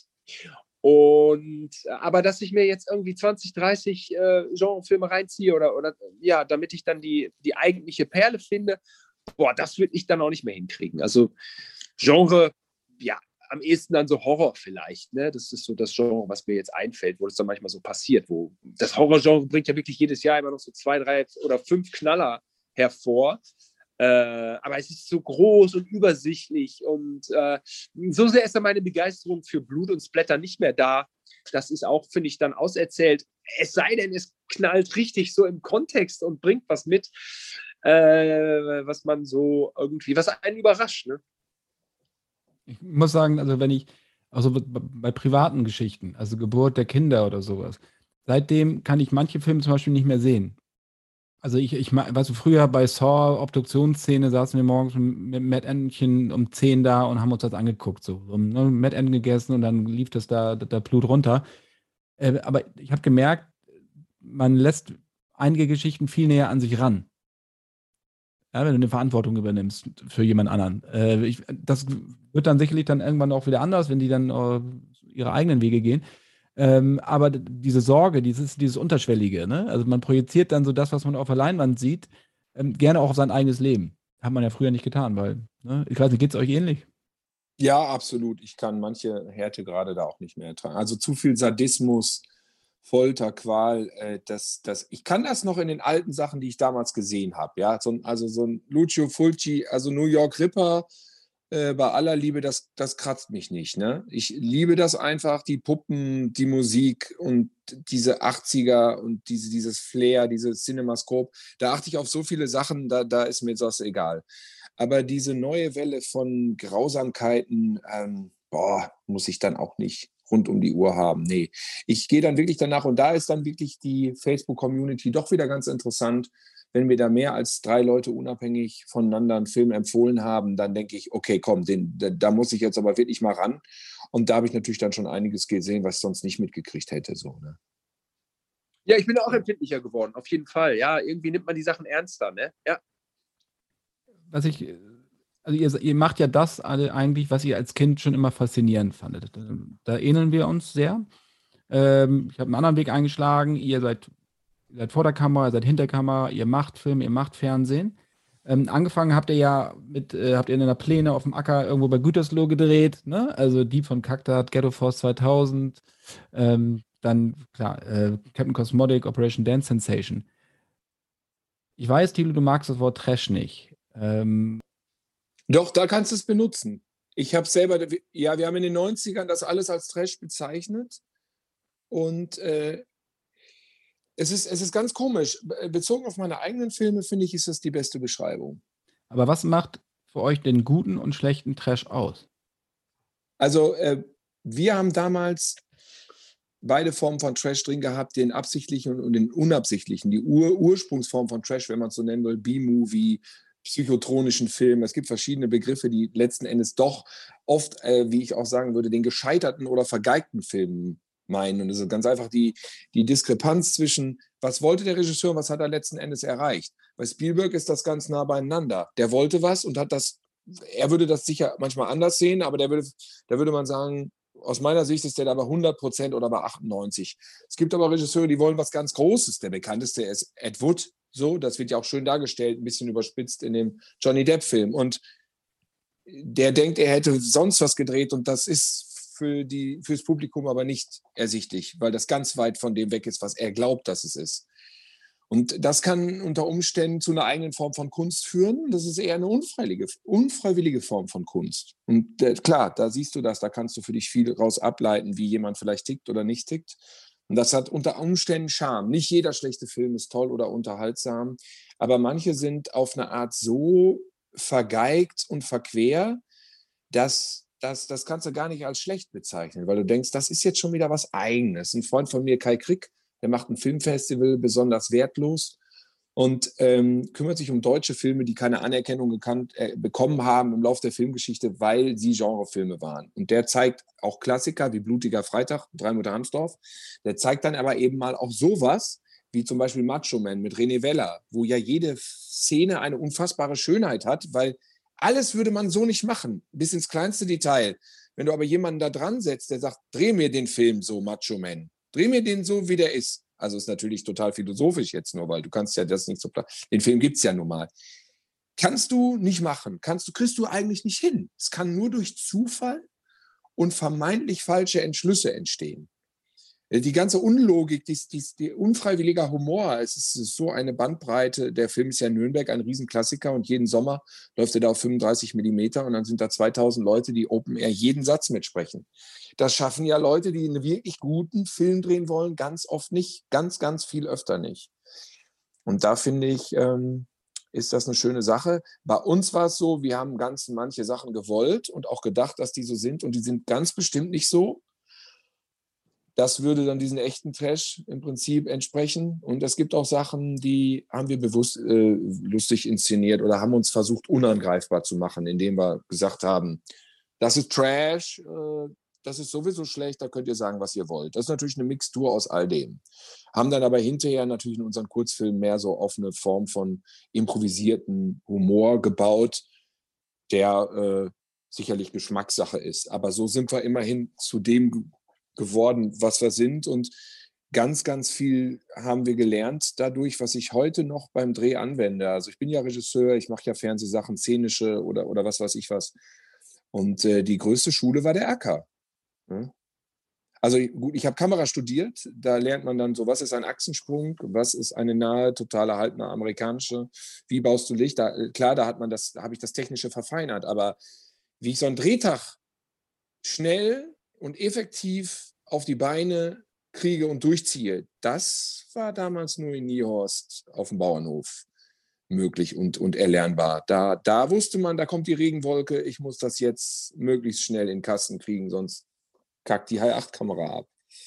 Habt ihr mal versucht, auch mit, mit mehr Geld, also Fördergelder und sowas zu kriegen, um also einen Film richtig dann auch ins Kino zu bringen, um bisschen dickere Hose zu machen? Habt ihr das mal probiert? Ja, wir haben versucht, Operation Dance Session ins Kino zu bringen. Also ich hatte ja Fördergeld, das ist ja mein Diplomfilm gewesen. Es ist eine lange, eine Action-Satire, muss man sagen. Die meisten werden es ja nicht kennen. Es ist eine Action-Satire mit Simon und mir in der Hauptrolle. Ich spiele den guten, Simon den Bösen. Und dann ist es eine, eine, es ist eine große Geschichte über Männlichkeitswahn und aber auch eine Hommage an amerikanische Canon-Actionfilme der 80er natürlich aus meiner Sicht steckt ganz viel drin. Maßgeblich wurde der Film aber beeinflusst von Starship Troopers, also so eine, so eine eigentlich so eine Antikriegssatire. Egal. kürzen wir es ab. Es war mein Diplomfilm. Er geht 90 Minuten, leider ein bisschen mehr. Damals fehlte mir ein bisschen der Maß, das Maß aller Dinge. Und da kriegte ich 5000 Euro von der Firma, die den auf DVD rausbringen wollte, von Legend. Und es gab nochmal 5000 Euro von meiner Schule als Diplomförderung. Und dann hatte ich ein Budget von 10.000 Euro und damit haben wir den Film gemacht. Das war 2000, äh, von 1 bis 3, 1 bis, von 2001 bis 2003 oder so. Was war die Frage, Philipp? Was hast du mich gefragt? Philipp, ja, da. Du hast da natürlich einen wunden Punkt angesprochen. Denn das ist uns ja nie geglückt. Ach so, Simon, ich habe das noch nicht, ich habe das, ich habe das noch nicht zu Ende geführt. Ah. Der Film war fertig und dann habe ich Filmförderung beantragt bei der Filmförderungsstelle ähm, NRW für ein Blow-up auf 35 Millimeter, weil damals war das, die Filme zu beamen immer noch ein Riesenumstand. Und da habe ich einmal ähm, Filmförderung für so eine Filmkopie beantragt und das wurde aber abgelehnt. Allerdings hat mich der Mike Wiedemann von der Filmstiftung tatsächlich persönlich angerufen und meinte, hier die Blow-Up 35, das machen wir nicht mehr. Wir wollen jetzt alle Filmfestivals mit Beamern ausstatten und das läuft dann so. Und irgendwie hatte er ja auch recht, aber wir hatten damals da zu dem Zeitpunkt nicht das meiste davon. Aber heutzutage läuft alles über einen Beamer und gut, aber vor 20 Jahren war es eben nicht so. Ne? Aber da hast du natürlich einen wunden Punkt angesprochen, denn äh, ja, das äh, wäre schön gewesen, wenn das mal passiert wäre, ja, dass wir irgendwie mal einen Film gemacht hätten mit einem größeren Budget oder so. Aber es ist natürlich auch irgendwie ein System, ne, was, äh, was, was über diese Stiftung äh, in Deutschland entstanden ist. Und ähm, kann man es Elitenförderung nennen? Ja, jedenfalls so Vögel wie wir, wir, wir funktionieren da nicht drin. Ne? Also wir hätten uns natürlich entsprechend verteilen müssen. Thilo ist der Regisseur, ich bin der Producer oder ich bin der Drehbuchautor, der das dann schreibt. Und dann muss man auch diese ganzen Auflagen alle können und, äh, und diese Anträge aus, ausfüllen und sowas alles. Das ist natürlich nicht unbedingt, was den Kreativen so in die Wiege gelegt wurde. So. Es gab mal einen so einen Moment, wo ich dachte, okay, das könnte eine Idee sein für einen Kinofilm. Da war ich aber schon sehr viel weiter. Und ähm, da hatte ich auch einen Produzent an der Seite, der meinte, okay, pass auf, direkt Treatment aufschreiben, Rechte sichern, zack, zack, zack. Warum nicht? Ne? Aber ähm, ja, es ist, es ist natürlich schade, dass, dass das so nie passiert ist oder passieren konnte. Ähm, wobei, ich will jetzt auch nicht irgendwie verbittert oder so klingen. Äh, wer weiß, wenn man sich da richtig hintergeklemmt hätte, na, aber da muss man natürlich auch eine Geschichte schreiben, die dann den Leuten gefällt oder keine Ahnung. Ich war da immer zu sehr im Fernsehen drin und da ging es mir ja auch gut. Und äh, aber ein Wermutstropfen. Ja, ich hatte, das, das fällt mir an, die Geschichte kann ich noch komplettieren. Ich hatte, als, ich, als wir das Konzept hatten zu Operation Dance Sensation, da hatte ich ein Gespräch mit meiner Drehbuchprofessorin. Äh, und da habe ich ihr das mal einmal vorgestellt, weil die war auch dafür da, dass man, dass die hilft, diese Anträge zu stellen und diese Formulare auszufüllen und ähm, ähm, einem zur Hand geht und vielleicht ein bisschen was dran ändert an der Geschichte, sagt, stell das mal nach vorne, stell das nach hinten, stell mal diese Figur mehr raus, dann, dann hat das mehr Chancen, eventuell gefördert zu werden. Und ich kam dann da an mit diesem Konzept und dann hat sie sich das auch durchgelesen und dann hatten wir dieses Treffen also es ging darum, Operation Dance Sensation vielleicht wirklich durch die Förderung zu kriegen, also nicht die Filmkopie, wie am Ende tatsächlich passiert, sondern am Anfang wirklich den Film zu fördern. Gut, wir hatten das Treffen. Sie äh, meinte, sie hätte das durchgelesen und wäre total begeistert von dieser Idee und dieser Satire und auf bla bla bla. Aber eine Sache, vergiss es einfach. Es wird nicht gefördert. Vergiss es bitte einfach. Da brauchen wir gar nicht erst anfangen, das Ding hat nicht die geringste Chance, irgendwie gefördert zu werden. Mach's trotzdem, mach's irgendwie anders, aber nicht mit Förderung. das war das, eine klare Aussage. Hat euch, das, hat euch das bis heute entmutigt, auch gerade Thilo, dich als Regisseur? Gar nicht, absolut nicht. Nein, zu sagen, ich mach's jetzt, ich mach's jetzt vielleicht doch nochmal, ich habe noch eine Idee. Ich schreibe jetzt doch nochmal was auf. Verbitterung. Ja, ich habe nicht die geringste Verbitterung davon getragen, weil ähm, ich auch denke, äh, so, mach doch erstmal selber einen Scheißfilm. Weißt du, mach doch dann einen Film mal ohne Geld. Also ich bin da eher einer, der, der, der diese, diese, diese, diese, diese Meinung vertritt. So nach dem Motto, so, du willst einen Film machen, dann mach den Film einfach mal. Na, mach doch mal. Jetzt habt ihr doch noch mehr Möglichkeiten. Jetzt kannst du für gar kein Geld qualitativ Kino herstellen. Wir hatten ja damals High 8 DV-Kameras. Jetzt hast du HD, was weiß ich was. Dann denk dir einfach mal was aus, was eben kein Geld kostet. Dann musst du eben mal ohne Crowdfunding oder äh, Filmförderung, dann dreh was in einem Wohnzimmer. Gleich dein Thema an, guck einfach, was du hast welche Wohnungen, welche Häuser, welche Oma, Tante, äh, Onkel kannst du fragen. Die haben ein Boot, die haben ein Auto, die haben einen Truck. Dann bau das in deinen Film ein. Das kriegst du umsonst. Strick dein Drehbuch da irgendwie drumrum. Das haben wir auch gemacht. Wir haben nicht gesagt, wir hätten jetzt gerne XY äh, und hatten es nicht, sondern wir haben überlegt, was können wir wie verwenden. Ja? Wir haben einen Acker, wir haben eine Scheune, wir haben einen Trecker, wir haben ein Tanklager von den Amis, äh, nicht von den Amis, von den, da haben wir nicht, von den Engländern. Ne? Ähm, da haben wir Militärgelände, also kommt Militärgelände in den Film rein. Fertig aus, sieht realistisch, sieht gut aus, haben wir. Peng, wir haben einen NATO-Flughafen, können wir da was drehen. So, so haben wir das gemacht, ja. Aber hättest du heute noch mal Lust dazu, einen Film noch mal anzugehen, ein Projekt? Nicht also ein größeres? Weiß, theoretisch, theoretisch ja, ja. Ähm, ich würde es machen, aber ich wäre vielleicht nicht einer, der direkt mit dem Drehbuch rauskommen würde. Vielleicht dann eher, dann eher vielleicht, wenn man an mich rantritt und mich fragt, ob ich Regie führe und dann zusammen sowas entwickeln. Ich weiß noch, dass wir einmal tatsächlich bei einem Geburtstag von so einem hochkarätigen äh, Branchenmenschen ähm, auf Christian Becker getroffen sind, dem ähm, Produzenten. Und äh, der sagte dann, ja, Große Johns, was ist denn jetzt mit euch? Wie ist denn jetzt eure Idee? Und da, das war natürlich alles ein bisschen angesoffen.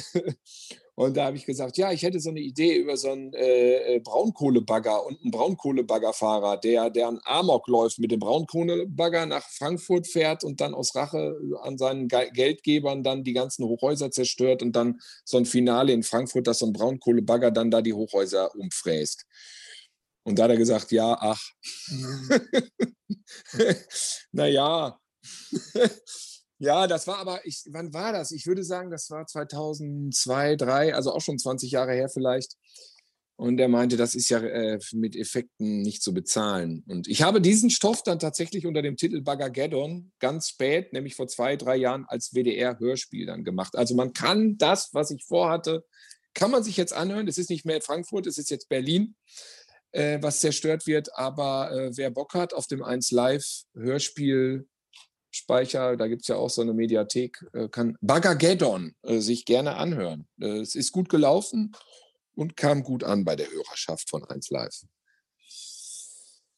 Christian Becker, wenn du das hörst, überleg doch mal. Christian Becker hört doch bestimmt immer Cinema-Podcast. Er kann es immer noch verfilmen. Er kann es immer noch verfilmen und hat jetzt sogar ein richtiges Hörspiel. Das habe ich selber inszeniert, geschrieben und inszeniert und kann sich das mal anhören. Und, und, sollte er mir in München, wo ich ja sehr oft bin in der Branche, über den Weg laufen, dann kann er ja an mir vorbeigehen, weil ich weiß ja nicht, dass er es gehört hat. Oder er sagt, ey, jetzt machen wir das. Ja. Grüße an diesen sehr angenehmen äh, äh, Menschen, denn das ist ja Christian Becker, ne? weil äh, wer weiß, wie sich die Hörer da draußen äh, Kinoproduzenten, Filmproduzenten so äh, vorstellen, wie das Klischee eines Filmproduzenten aussieht. Ich hatte Christian Becker mal irgendwann äh, gesagt, hier, ähm, diese Handlung von Der Teufelskerl, einer meiner Lieblings-Belmondos. Ja, Belmondo lebt in Paris, Tür an Tür mit Jacqueline Bisset und ist so ein zerzauselter Autor, schreibt Actionromane, die äh, ja, ähm, die quasi auf eine Art Bond persiflieren. So übertrieben sind sie. Ähm, und dann ist immer eine Parallelgeschichte. Ja, der schräge Autor in Paris, der äh, seine Nachbarin ganz toll findet, also Jacqueline Bisset. Und äh, die andere Parallelhandlung, er, also Belmondo kann ja beides spielen, konnte beides spielen.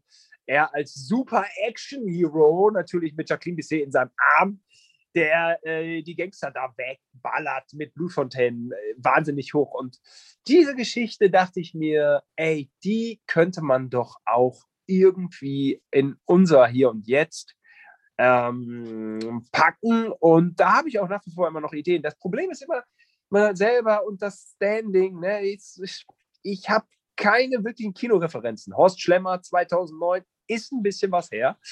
Und äh, ja, Simon Gosian als Hauptdarsteller. Ah, ach, ach so. Ja, äh, damit steht und fällt es, das wissen wir. Ne? Und ähm, aber wer weiß, was das Leben so bringt. Also ich würde sehr, sehr gerne mal einmal einen Kinofilm machen. Ich hatte auch noch, auch noch die Idee, äh, der Film hat mich auch total begeistert, The Square, ne, hieß der doch. The Square, dieser Mhm. Programmkino-Hit vor vier, fünf Jahren. Äh, An der Kunstakademie in Schweden da. Das Ding. Ja. Diese, diese Art von Humor hat mich total begeistert. Wie lustig und gut dieser Film war. Ja, Mega. Ähm, ja. und, und auch, auch sowas, ich meine, wer war dieser Typ? Ähm, ja, also äh, er lebte so im Hier und Jetzt, aber er hat die Welt nicht mehr verstanden. Und so geht es mir auch manchmal. Ähm, mit, dem konnte ich mich sehr gut identifizieren. So. Und äh, ja, also ich würde, ich, es ist ein Traum von mir, nochmal irgendwie was mit dem Kino zu machen. Wenn es ein Traum bleibt, dann bleibt es ein Traum so. Aber es ist was Tolles. Es ist was Tolles. Christian Becker wird auch, wird auch demnächst zu Gast sein in den Shortcuts. Oh, dann. Und äh, für alle, die Christian Becker mit dem Namen. Ich werde es nochmal platzieren. Ähm, für alle, die Christian Becker nicht kennen, Produzent von Jim Knopf, Produzent von Bam Boom Bang, Blood Red Sky, Huibu, äh, die Liste geht endlos weiter. Ähm, also viel fürs deutsche Kino getan und immer noch. Und wie du, wie er auch sagt, nicht der typische Produzent, wie man sich den so vorstellt, sondern auch einer, der Kino lebt, Filme liebt und riesiger Bud Spencer und Terence Hill Fan. Mhm. Stimmt, die hat er ja auch verewigt. Also Bud Spencer hat er verewigt. Genau. In einem Wort so einem ist mein Geschäftliebling. Äh, ja, genau. Und da war der bei, der war ja bei TV Total dann, Bud Spencer. Und da haben wir ihn getroffen. Genau, dank Christian Becker haben wir sozusagen ein Autogramm und ein Foto mit Bud Spencer zusammen. Weil wegen dem Film ja. Du hattest, Thilo, du hattest vorhin noch gesagt, das fiel mir noch ein. Äh, ich wollte jetzt auch noch mal ein bisschen angeben. Du hattest den, äh, genau, Key Mention. Äh, ich habe ja mal Christopher Lee getroffen Oh. in Hamburg ähm, und da ging es um eine Heavy Metal CD. Er hat ja auch immer so Sachen so eingesprochen. Ja, ja. weißt du, wo der, ja. genau so. Rhapsody, Ähm, und oder? ja, ja, genau. Das war auch zu Rhapsody. Und dann bin ich dahin. Das war also, also eine halbe Stunde. Seine Frau war auch da. Und er saß dann da, bot mir dann einen Küstennebel an. Den habe ich dann dankbar abgelehnt. Aber er holte sich dann runter und plötzlich fing er an zu singen. Weil der war ja auch ge- ausgebildeter Opernsänger. Und dann, also richtig so. Und dann steht Dracula vor dir. dir, du pieselst dir wirklich in die Hose, weil der auch so groß war. Der hatte diesen ganz einflößenden Blick, weißt du, diesen Mark erschütternd. Unglaublich netter Kerl, unglaublich netter Mann. Eine Legende, ähm, auch verwandt übrigens mit Ian Fleming, Bond, Ach, echt? mit dem Schöpfer von 007, ja, ja, genau. Ähm, und das war so mein Erlebnis, auch so, klar, Roger Moore, das war auch toll, weil das auch so ein Gentleman, genauso wie ich mir vorgestellt hatte. Aber Christopher Lee, wie der da stand mit diesem Küstennebel und etwas vorsang, das hat sich äh, eingebrannt. Das werde ich nie vergessen. das sind legendäre Momente, mein Lieber. Da hast du Kinogeschichte live vor dir. Das hat nicht jeder, ne? Aber das ist ja genau, das hatte ich vorhin ja auch gesagt. Ihr macht jetzt das, womit ihr aufgewachsen seid. Ja. Ja. Also wie gesagt, ihr dreht, ihr spielt, ihr seid im Fernsehen. Ähm, Thilo, du machst heute Show Einspieler, LOL machst du die Einspieler, unter anderem. Simon, du vor der Kamera, Comedian, ähm, schreibst. Müsst ihr euch da manchmal kneifen? Nee, das Ja. ist schon gut gelaufen, muss ich sagen. Das ist schon, ja, hast du recht. Da muss man sich manchmal kneifen. Ich beschwere mich auch wirklich überhaupt nicht. Mein Leben ist sehr abwechslungsreich. Es kennt kaum Langeweile. Man lernt extrem viele Leute kennen, unterschiedlichster Art und Weisen von überall her. Und äh, ähm, manchmal kann man es alles gar nicht so verarbeiten. Das, ähm, aber auch im Privaten sehe ich immer zu, dass ich eine gute Zeit habe, mit Freunden ins Kino gehe oder mal hier oder da ein spe spezielles Event besuche. Und ähm, ja, ich äh, glaube, man muss einfach sein Leben anreichern mit netten kleinen Momenten und Anekdoten und Erlebnissen. Das macht es, glaube ich, lebenswert. Also wer nur arbeiten geht und Überstunden macht, wie damals im Druckbetrieb in Bertelsmann, bei Bertelsmann viele dann einfach äh, irgendwelche irrsinnigen Schichten gekloppt haben, um sich ein teures Auto zu kaufen. Das kann ja jeder machen, wie er möchte. Aber äh, da, da bin ich nicht für zu haben. So, ne? Dann lieber weniger, mehr Freizeit und mehr Lebensqualität. Man, man muss sich kneifen aus dem einfachen Grund. ähm, wenn man so Anteil nimmt an diesem medialen Wahnsinn, der voller Hypes ist und, und Dinge, die hochgebauscht werden. Und da ist man ja in den seltensten Fällen dabei, sag, sag ich mal. Ja? Also man hat es doch, also ich bin da ja natürlich oft konfrontiert mit, ja, mit Leuten, die Wahnsinnserfolge gerade haben, ja, und, und dann hm, ja, dann darf man sich da drin nicht verlieren, ja. Und man muss sich manchmal selber kneifen und sagen, ey, Alter, was hast du gerissen? Was hast du erlebt? Was lebst du für ein Leben? Ja, also mit was möchtest du dich vergleichen? Vergleich dich mit dem Simon vor 25 Jahren. So, ja, wie dankbar wärst du für, keine Ahnung, da ähm, vorgestern war ich beim Netflix-Podcast und dann habe ich Tiger King 2 vorab gesehen. Äh, keine Ahnung, der 19-jährige Simon würde sagen, boah, wie geil ist denn das so, ne? Ähm, auch, auch spannend, ne? Eine Netflix-Serie vorab, ja, das passiert auf dem Laptop, ja. Damals habe ich Moulin Rouge vorab gesehen, vorab bei den Filmfestspielen von Cannes. Das war ein bisschen was anderes, ja, in einem gigantischen Kino in Cannes als einer der ersten Menschen der Welt mit anderen Menschen zusammen, also mit den ganzen Journalisten, die vor Ort waren. Äh, das nur am Rande. Ähm, ja, wenn man zufrieden mit seinem Leben ist, ja, unbedingt muss man sich das auch immer wieder sagen, damit man seinen Kompass nicht verliert. Und das, das ist doch toll. Und, und Gütersloh Niehorst, ähm, ähm, wie, wie du es ja Anfang eingangs sagtest, ne, ihr habt es da rausgeschafft habe ich auch manchmal so den Eindruck, dass das über Breitband heute gar nicht mehr alles so weit weg ist. Nicht? Ich meine, vielleicht könnte man mit einer guten Idee als Influencer in Gütersloh zu welchem Thema auch immer, Influencer, Influencerin, Entschuldigung, daraus ein Leben machen. Ne? Das war früher nicht machbar. Früher waren in Gütersloh die klassischen Berufe und da waren wir als Typen nicht klassisch genug für, um da drin zu bestehen. Ähm, und mit diesem medialen Wahnsinn hatte man da echt, also beruflich no, no chance, sich zu verwirklichen. Ne?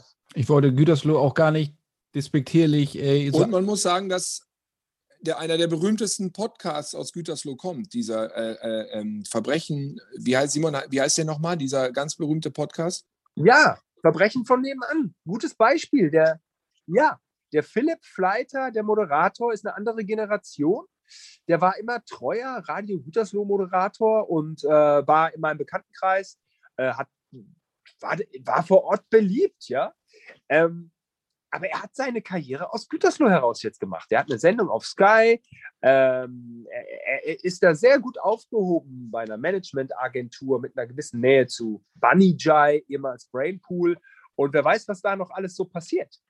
20 Jahre zuvor musste man vor Ort sein. Nee, äh, natürlich, äh, äh, um Gottes Willen, das habe ich auch nicht despektierlich äh, aufgefasst, was du über Gütersloh sagtest. Nein, es ist dieses Ding, klar. Äh, es, da, Gütersloh ist ja jetzt auch eine Großstadt. Ne? Die Flüchtlingskrise äh, hat ja Gütersloh 2.000, 3.000 Menschen hm, sind dann nach Gütersloh gekommen und jetzt ist Gütersloh ja über 100.000. Also Gütersloh ist jetzt auch eine Großstadt. Damals war es ja noch eine Kleinstadt. Nicht? Wisst ihr, warum ich, woher ich Gütersloh kenne? RTL oder Bertelsmann? Nein, ZDF. Durch die Wicherts von nebenan. Weil nämlich Eberhard ja. aus Berlin nach Gütersloh ja. zum, zur Möbelunion in die Geschäftsstelle versetzt wurde. Ja. Und da hat Hannelore ihn nämlich regelmäßig besucht. Und daher kenne ich Gütersloh und da hat er in so einem Playboy-Apartment gewohnt. Das hat sich bei mir festgelegt. Die Box steht auch noch im Hintergrund und ich schaue immer wieder gerne rein. und, und, ich, und ich bin fest davon ausgegangen, ich gehe durch die Gütersloher City und da sind jetzt die fetten ZDF-Dreharbeiten. Und ich stelle mich am Rand dahin und gucke mir das da alles an und die ganzen Hauptdarsteller sind da. Bis dann irgendwann rauskam, dass das nur ein Außenshot war, der in Bielefeld auch noch aufgenommen wurde und das alte Postgebäude da aufgezeichnet hat. Da war überhaupt nur irgendwie ein Team, zack, einmal ganz. Ja, das war ein bisschen desillusioniert, aber naja, aber an die Wohnung kann ich mich nicht erinnern. Deswegen, Eberhard Wiechert war niemals in Gütersloh. Jetzt hast du meine Kindheit zerstört. Das ist schlimm. Ja. Das war, du, ihr meint, das mhm. war, das war nur Fake? Das gibt's doch gar nicht. Das ist fake. Die waren in Bielefeld und auch nicht er selber. Der guckte, glaube ich, aber wir haben ja dann wirklich, wir haben es ja auch geguckt und immer darauf gewartet. Dann hieß es immer, er macht mal einmal eine, wirklich eine Reise nach Gütersloh und dann waren wir auch enttäuscht. Und dann, wir dachten, dass er dann irgendwie mal durch die Stadt geht, aber war gar nicht. Ne?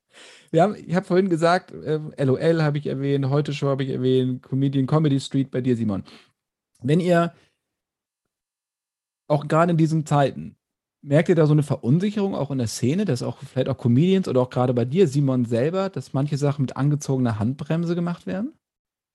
Ja, ich finde die Haltung eigentlich nicht so zulässig. Ich habe doch für vieles, was da passiert, Verständnis. Gibt auch mal einen Shitstorm, wo ich mir denke, komm Leute, das ist jetzt irgendwie Quatsch. Aber äh, es hat doch rückblickend, äh, denke ich, eher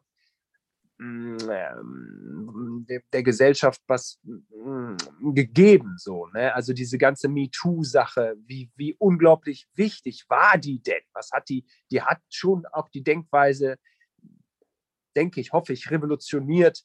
Ähm, jetzt gerade, klar, dieses Identitätsding, äh, dass, dass, ähm, dass einfach kleinere äh, Gruppierungen, welcher Couleur auch immer, nicht beleidigt werden sollen, mit Respekt behandelt, dass man denen einfach zuhört, dass man sagt, okay, was eigentlich mit euch, wie, wie, was sollen wir zu euch sagen? Und, und die sagen dann, ja, das und das hat uns immer eigentlich verletzt, wenn das so über uns gesagt Ich kann es nachvollziehen. Ich versuche dem gerecht zu werden. Und das ist halt dann eben die Kunst, ja, dass man trotzdem Inhalte findet, die die Leute zum Lachen bringen, die, die Leute unterhalten, aber eben ohne diese äh, Menschen zu, zu, zu verletzen. Ja, äh, ich weiß nicht, ob es mir die nächsten zehn Jahre gelingen wird. Ne? Man, in manchen Sachen wird man dann irgendwie älter, da hat man dann auch, ist man vom alten Eisen, sagt sich, komm, das ist doch lustig. Äh, es ist aber nicht mehr zeitgemäß und man kriegt hart auf den Sack. Ähm, ich sehe mich da nicht zu 100 Prozent gefeit. Äh, kann schon sein, dass ich irgendwann mal echt voll falsch liege. Aber ich habe, äh, ich, ich verspüre keine Angst. Ich verspüre keine Angst und ich sehe das überwiegend positiv. Thilo, hast du das bei, bei LOL so wahrgenommen?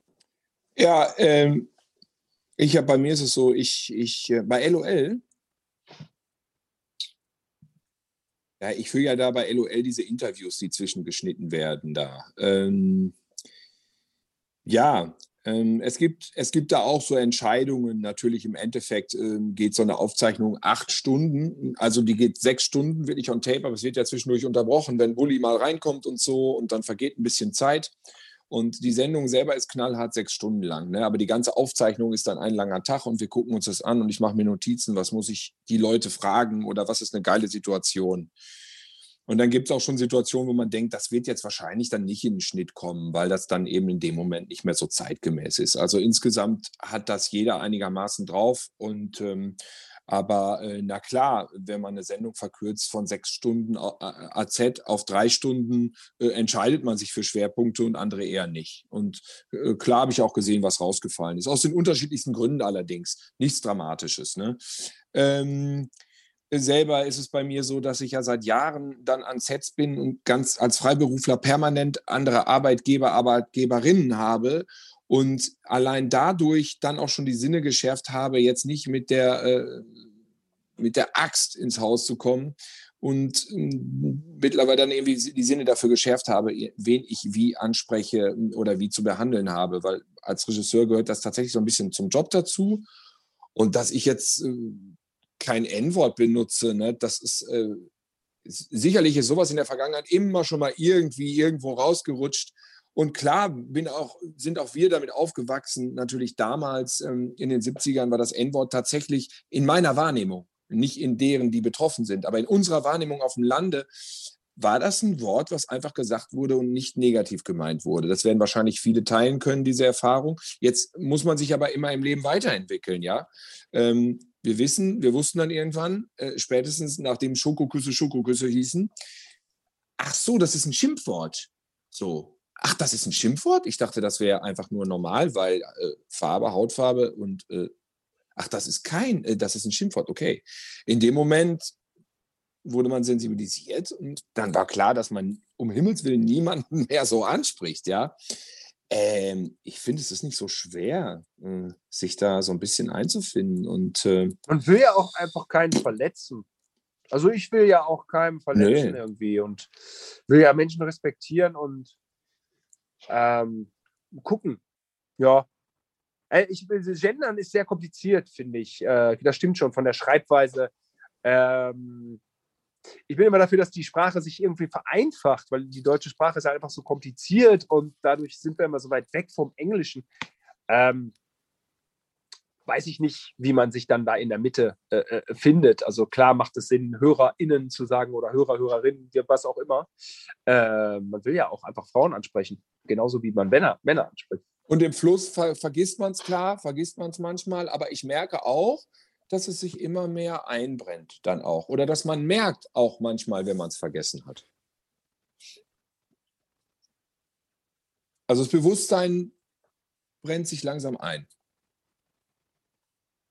Das ist genau die Sendung übrigens, die ich mir erwartet und erhofft habe mit euch. Ja, schön.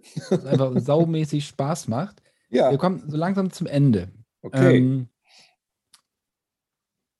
zwei Fragen habe ich noch. Ja. Welche Filme oder Filmcharaktere Charaktere würden euch am besten widerspiegeln? Kann auch, kann auch eine Melange aus verschiedenen Figuren sein. Ja. Ich würde sagen, ich bin. Manchmal fühle ich mich wie James Bond, aber die Range würde von James Bond bis Didi Hallervorden gehen, würde ich sagen. Verlim, verlim.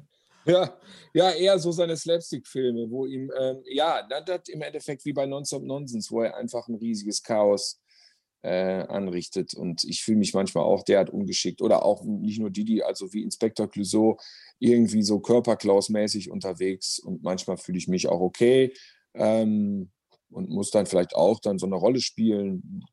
Ähm, aber irgendwo so dazwischen. Die eine spezielle Filmrolle. Jetzt soll Simon erstmal was sagen. Vielleicht fällt mir das dann auch noch ein. Ich wäre gerne Jean-Paul Belmondo in allen seinen Rollen. Ja, gut. Aber ich bin wahrscheinlich Pierre Richard, der große Blonde mit dem schwarzen Schuh.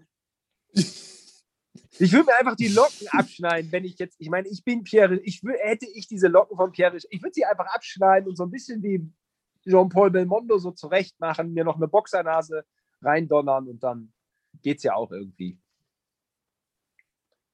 Ja. Ich wäre bei, ich wär bei Peter Sellers und der Party. Ja, sehr gut. Also, aber, aber das ist interessant. Das ist interessant. Didi Hallervorden, Peter Sellers und Pierre Richard, dass das unsere größten, also James Bond wollte ich jetzt, wollte mich nicht mit James Bond vergleichen. Ich wollte nur diese, diese Range, wie man sich manchmal fühlt. Äh, manchmal fühlt man sich auch gut. ja, aber äh, interessant, dass wir alle drei diese Slapstick-Leute nennen. Ja, ja. Ja, doch. Das kommt wahrscheinlich hin. Äh, äh, nee, das ist, ist das mit dem Sprengen? Nee, diese, diese, nee, das vom Set ist das ja nicht. Nee. Doch, doch, ist das so, ne? Ja. Doch, doch, das ist der Partyschreck. Doch, doch. Ja, das ist ja, die Story ist ja, dass er am Set sich die Schuhe zubindet, das ganze Schloss sprengt, der Produzent den Anruf kriegt und ihn für immer verklagen und verteufeln will und entlassen will und deswegen fragt, wie heißt der Typ, wie heißt der Typ? Und dann sagen die ihm den Namen und er schreibt den auf irgendeinen Zettel und achtet nicht drauf und weil der Zettel zur Hälfte zulag und das ist dann aber die Gästeliste von der Party und so gerät er auf die Party. Ja, Und dann überstürzen sich die Ereignisse. ja. dann geht einiges schief. Weil ihr, weil ihr so ein Filmlexikon im Kopf habt. Alle beide.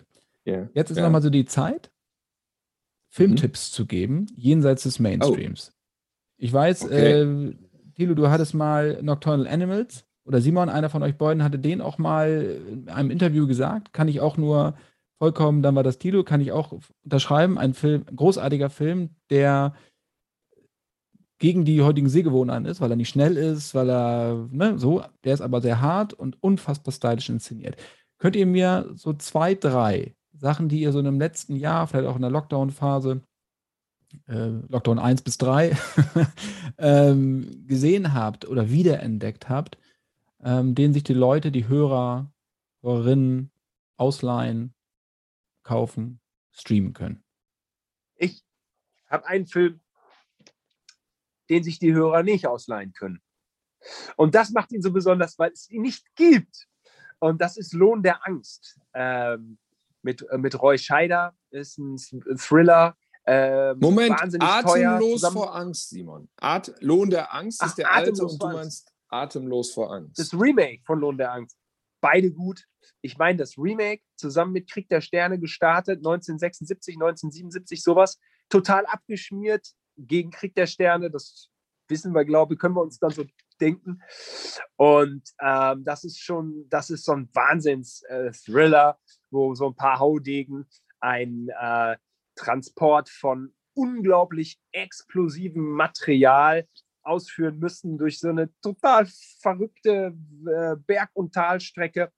Und äh, der lief einmal auf Arte in der deutschen Spielfilmfassung und der wird bestimmt nochmal wiederholt. Ich habe da in der Zuschauerredaktion schon geschrieben. Also Lohn der Angst, das ist ein Thriller. Wow, jetzt Tilo dran. Äh, mir fällt, ich habe gerade echt verzweifelt überlegt, ich, hab, äh, ich mochte den deutschen Fantasy, Mystery, Thriller, Horror, man weiß nicht genau, der Nachtmar. Den habe ich im Kino gesehen, den fand ich super.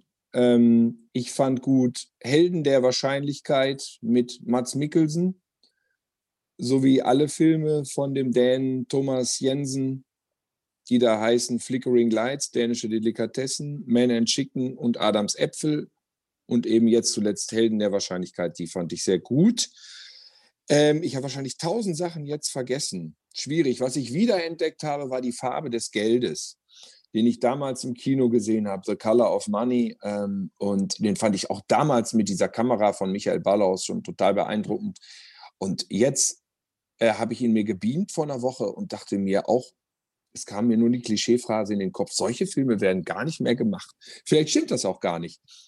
Aber Paul Newman nochmal zu sehen mit Tom Cruise zusammen, Tom Cruise mit Paul Newman und dann gehen die da auf so eine Road-Movie-Story und fahren dann durch die Gegend und gehen dann so durch Billardkaschemmen. Äh, also der hat mich so begeistert. Ich würde sagen, fast mehr als damals hat er mich begeistert vor einer Woche. Vielleicht, weil so viel anderes Marvel-Zeug mittlerweile durch meinen Kopf gerauscht ist. Kann sein, dass das der Grund ist. Ich habe auch den ersten geguckt, Haie der Großstadt. Das sind ja zwei Filme.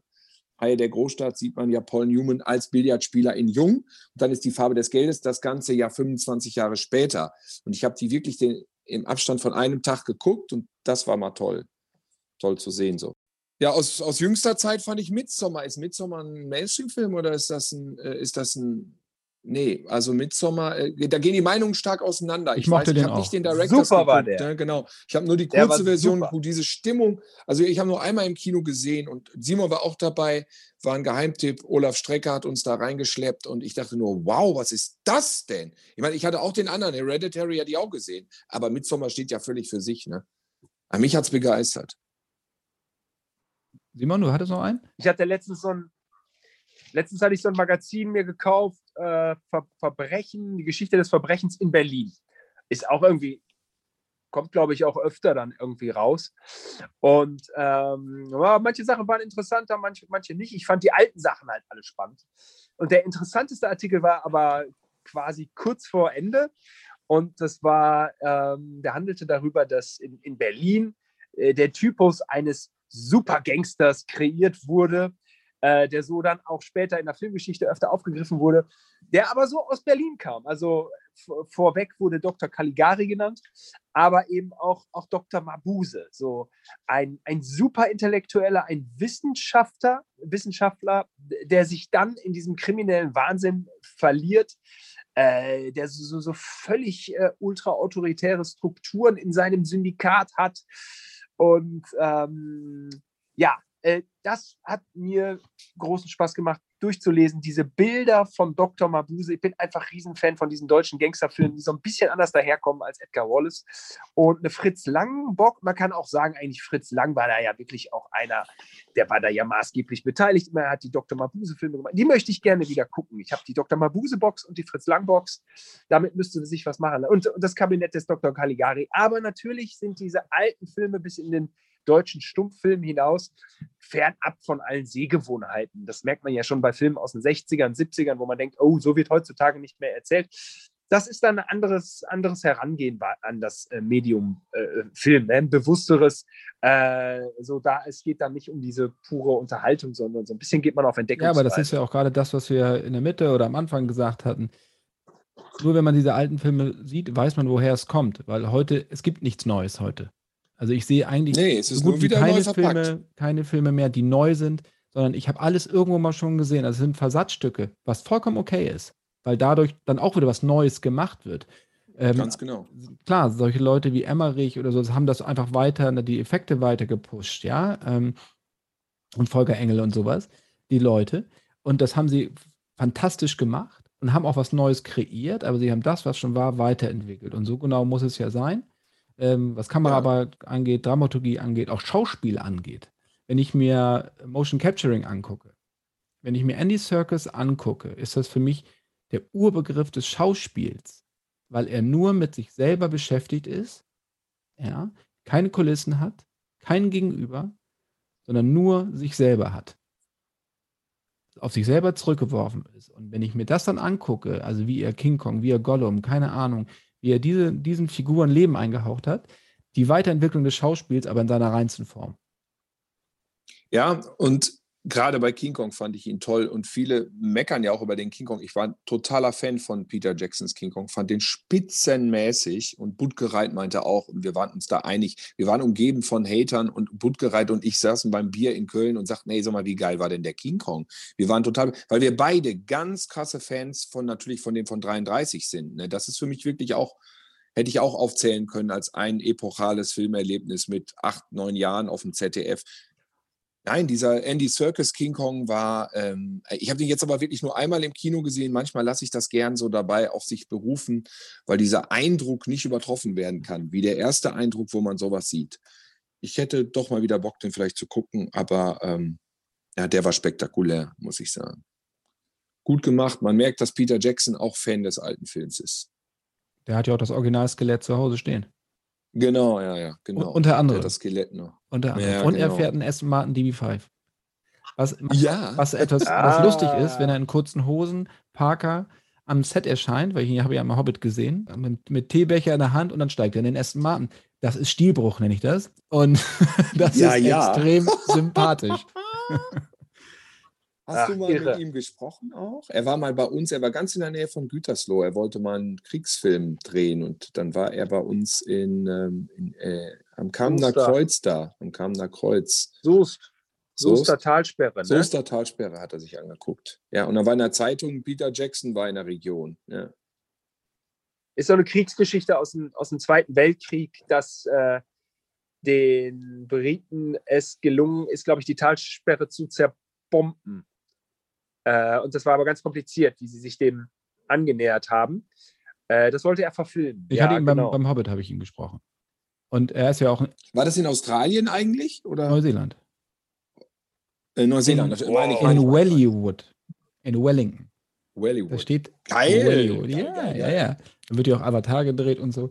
Und äh, Jackson ist ja ein großer Kenner, gerade des Ersten Weltkrieges. Der hat ja auch diesen They Shall Not Grow Old, Ja. diese Doku gemacht, die jedem wirklich nur em Genau. empfehlen kann. Er ist ja nachkoloriert, Noch nicht gesehen. ne? hat die ähm, auch die Laufzeit der Bilder verändert, weil wir kennen das ja immer, dass die immer so, äh, so ähm, staccatoartig laufen, hat das flüssiger Es gemacht. sind halt 18 Bilder in Genau. der Sekunde und dann sind es 24. Genau. Und, aber ich glaube, er hat das hochgerechnet. Genau. Ne? Er hat die Zwischenräume errechnen lassen, sodass das nicht nur einfach abgespeedet wurde, Wahnsinn. sondern oder, oder, oder Slow-Mo, sondern Genau. Und er hat ja auch, ähm, sammelt ja auch Flugzeuge meines Wissens, hat ja auch so Modellreihen äh, vertrieben. In Neuseeland ist ja auch der Erste Weltkrieg, weil ja auch viele Neuseeländer da gekämpft haben.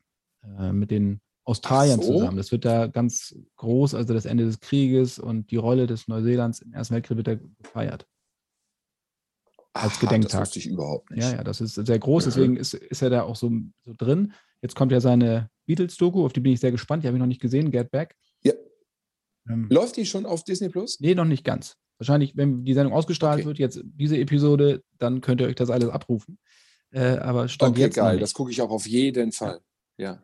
Simon, Tilo, Ja, da hat er doch irgendwie 10, 100 Stunden altes Material, was noch nie einer Da gesehen hat, die. Beatles ihr letztes Album auf. Ne? Ja, und dann hat er das alles komplett HD eindigitalisiert. Du denkst ja, die Beatles nehmen das jetzt gerade auf. Ne? genau. Ein Wahnsinn. Ja, da freue ich mich drauf. Simon Thilo. Mein Lieber. Unfassbar viel Spaß gemacht. Wir könnten, ich glaube, wir könnten noch Ja. einen Teil 2 machen. Das sollten wir vielleicht auch noch mal im nächsten Jahr, können wir das ja noch mal machen. Themen finden wir immer. Jederzeit. Ja. Man einfach nur Ja. ein, ein Wort in die Mitte schmeißen und los geht's zwei Stunden lang. Übrigens, übrigens, das habe ich eben gar nicht erzählt, diese Drehbuch-Idee, äh, die ich Christian Becker da unterbreitet habe. Ähm, da, darauf angesprochen sagte er, weiterdenken, weiterdenken, weiterdenken. Schon mehr als beim Also-.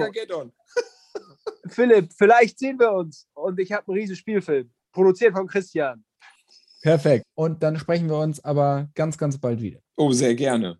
Alles Gute und bis dann. Ciao. Tschüss. Jawohl, tschüss Philipp.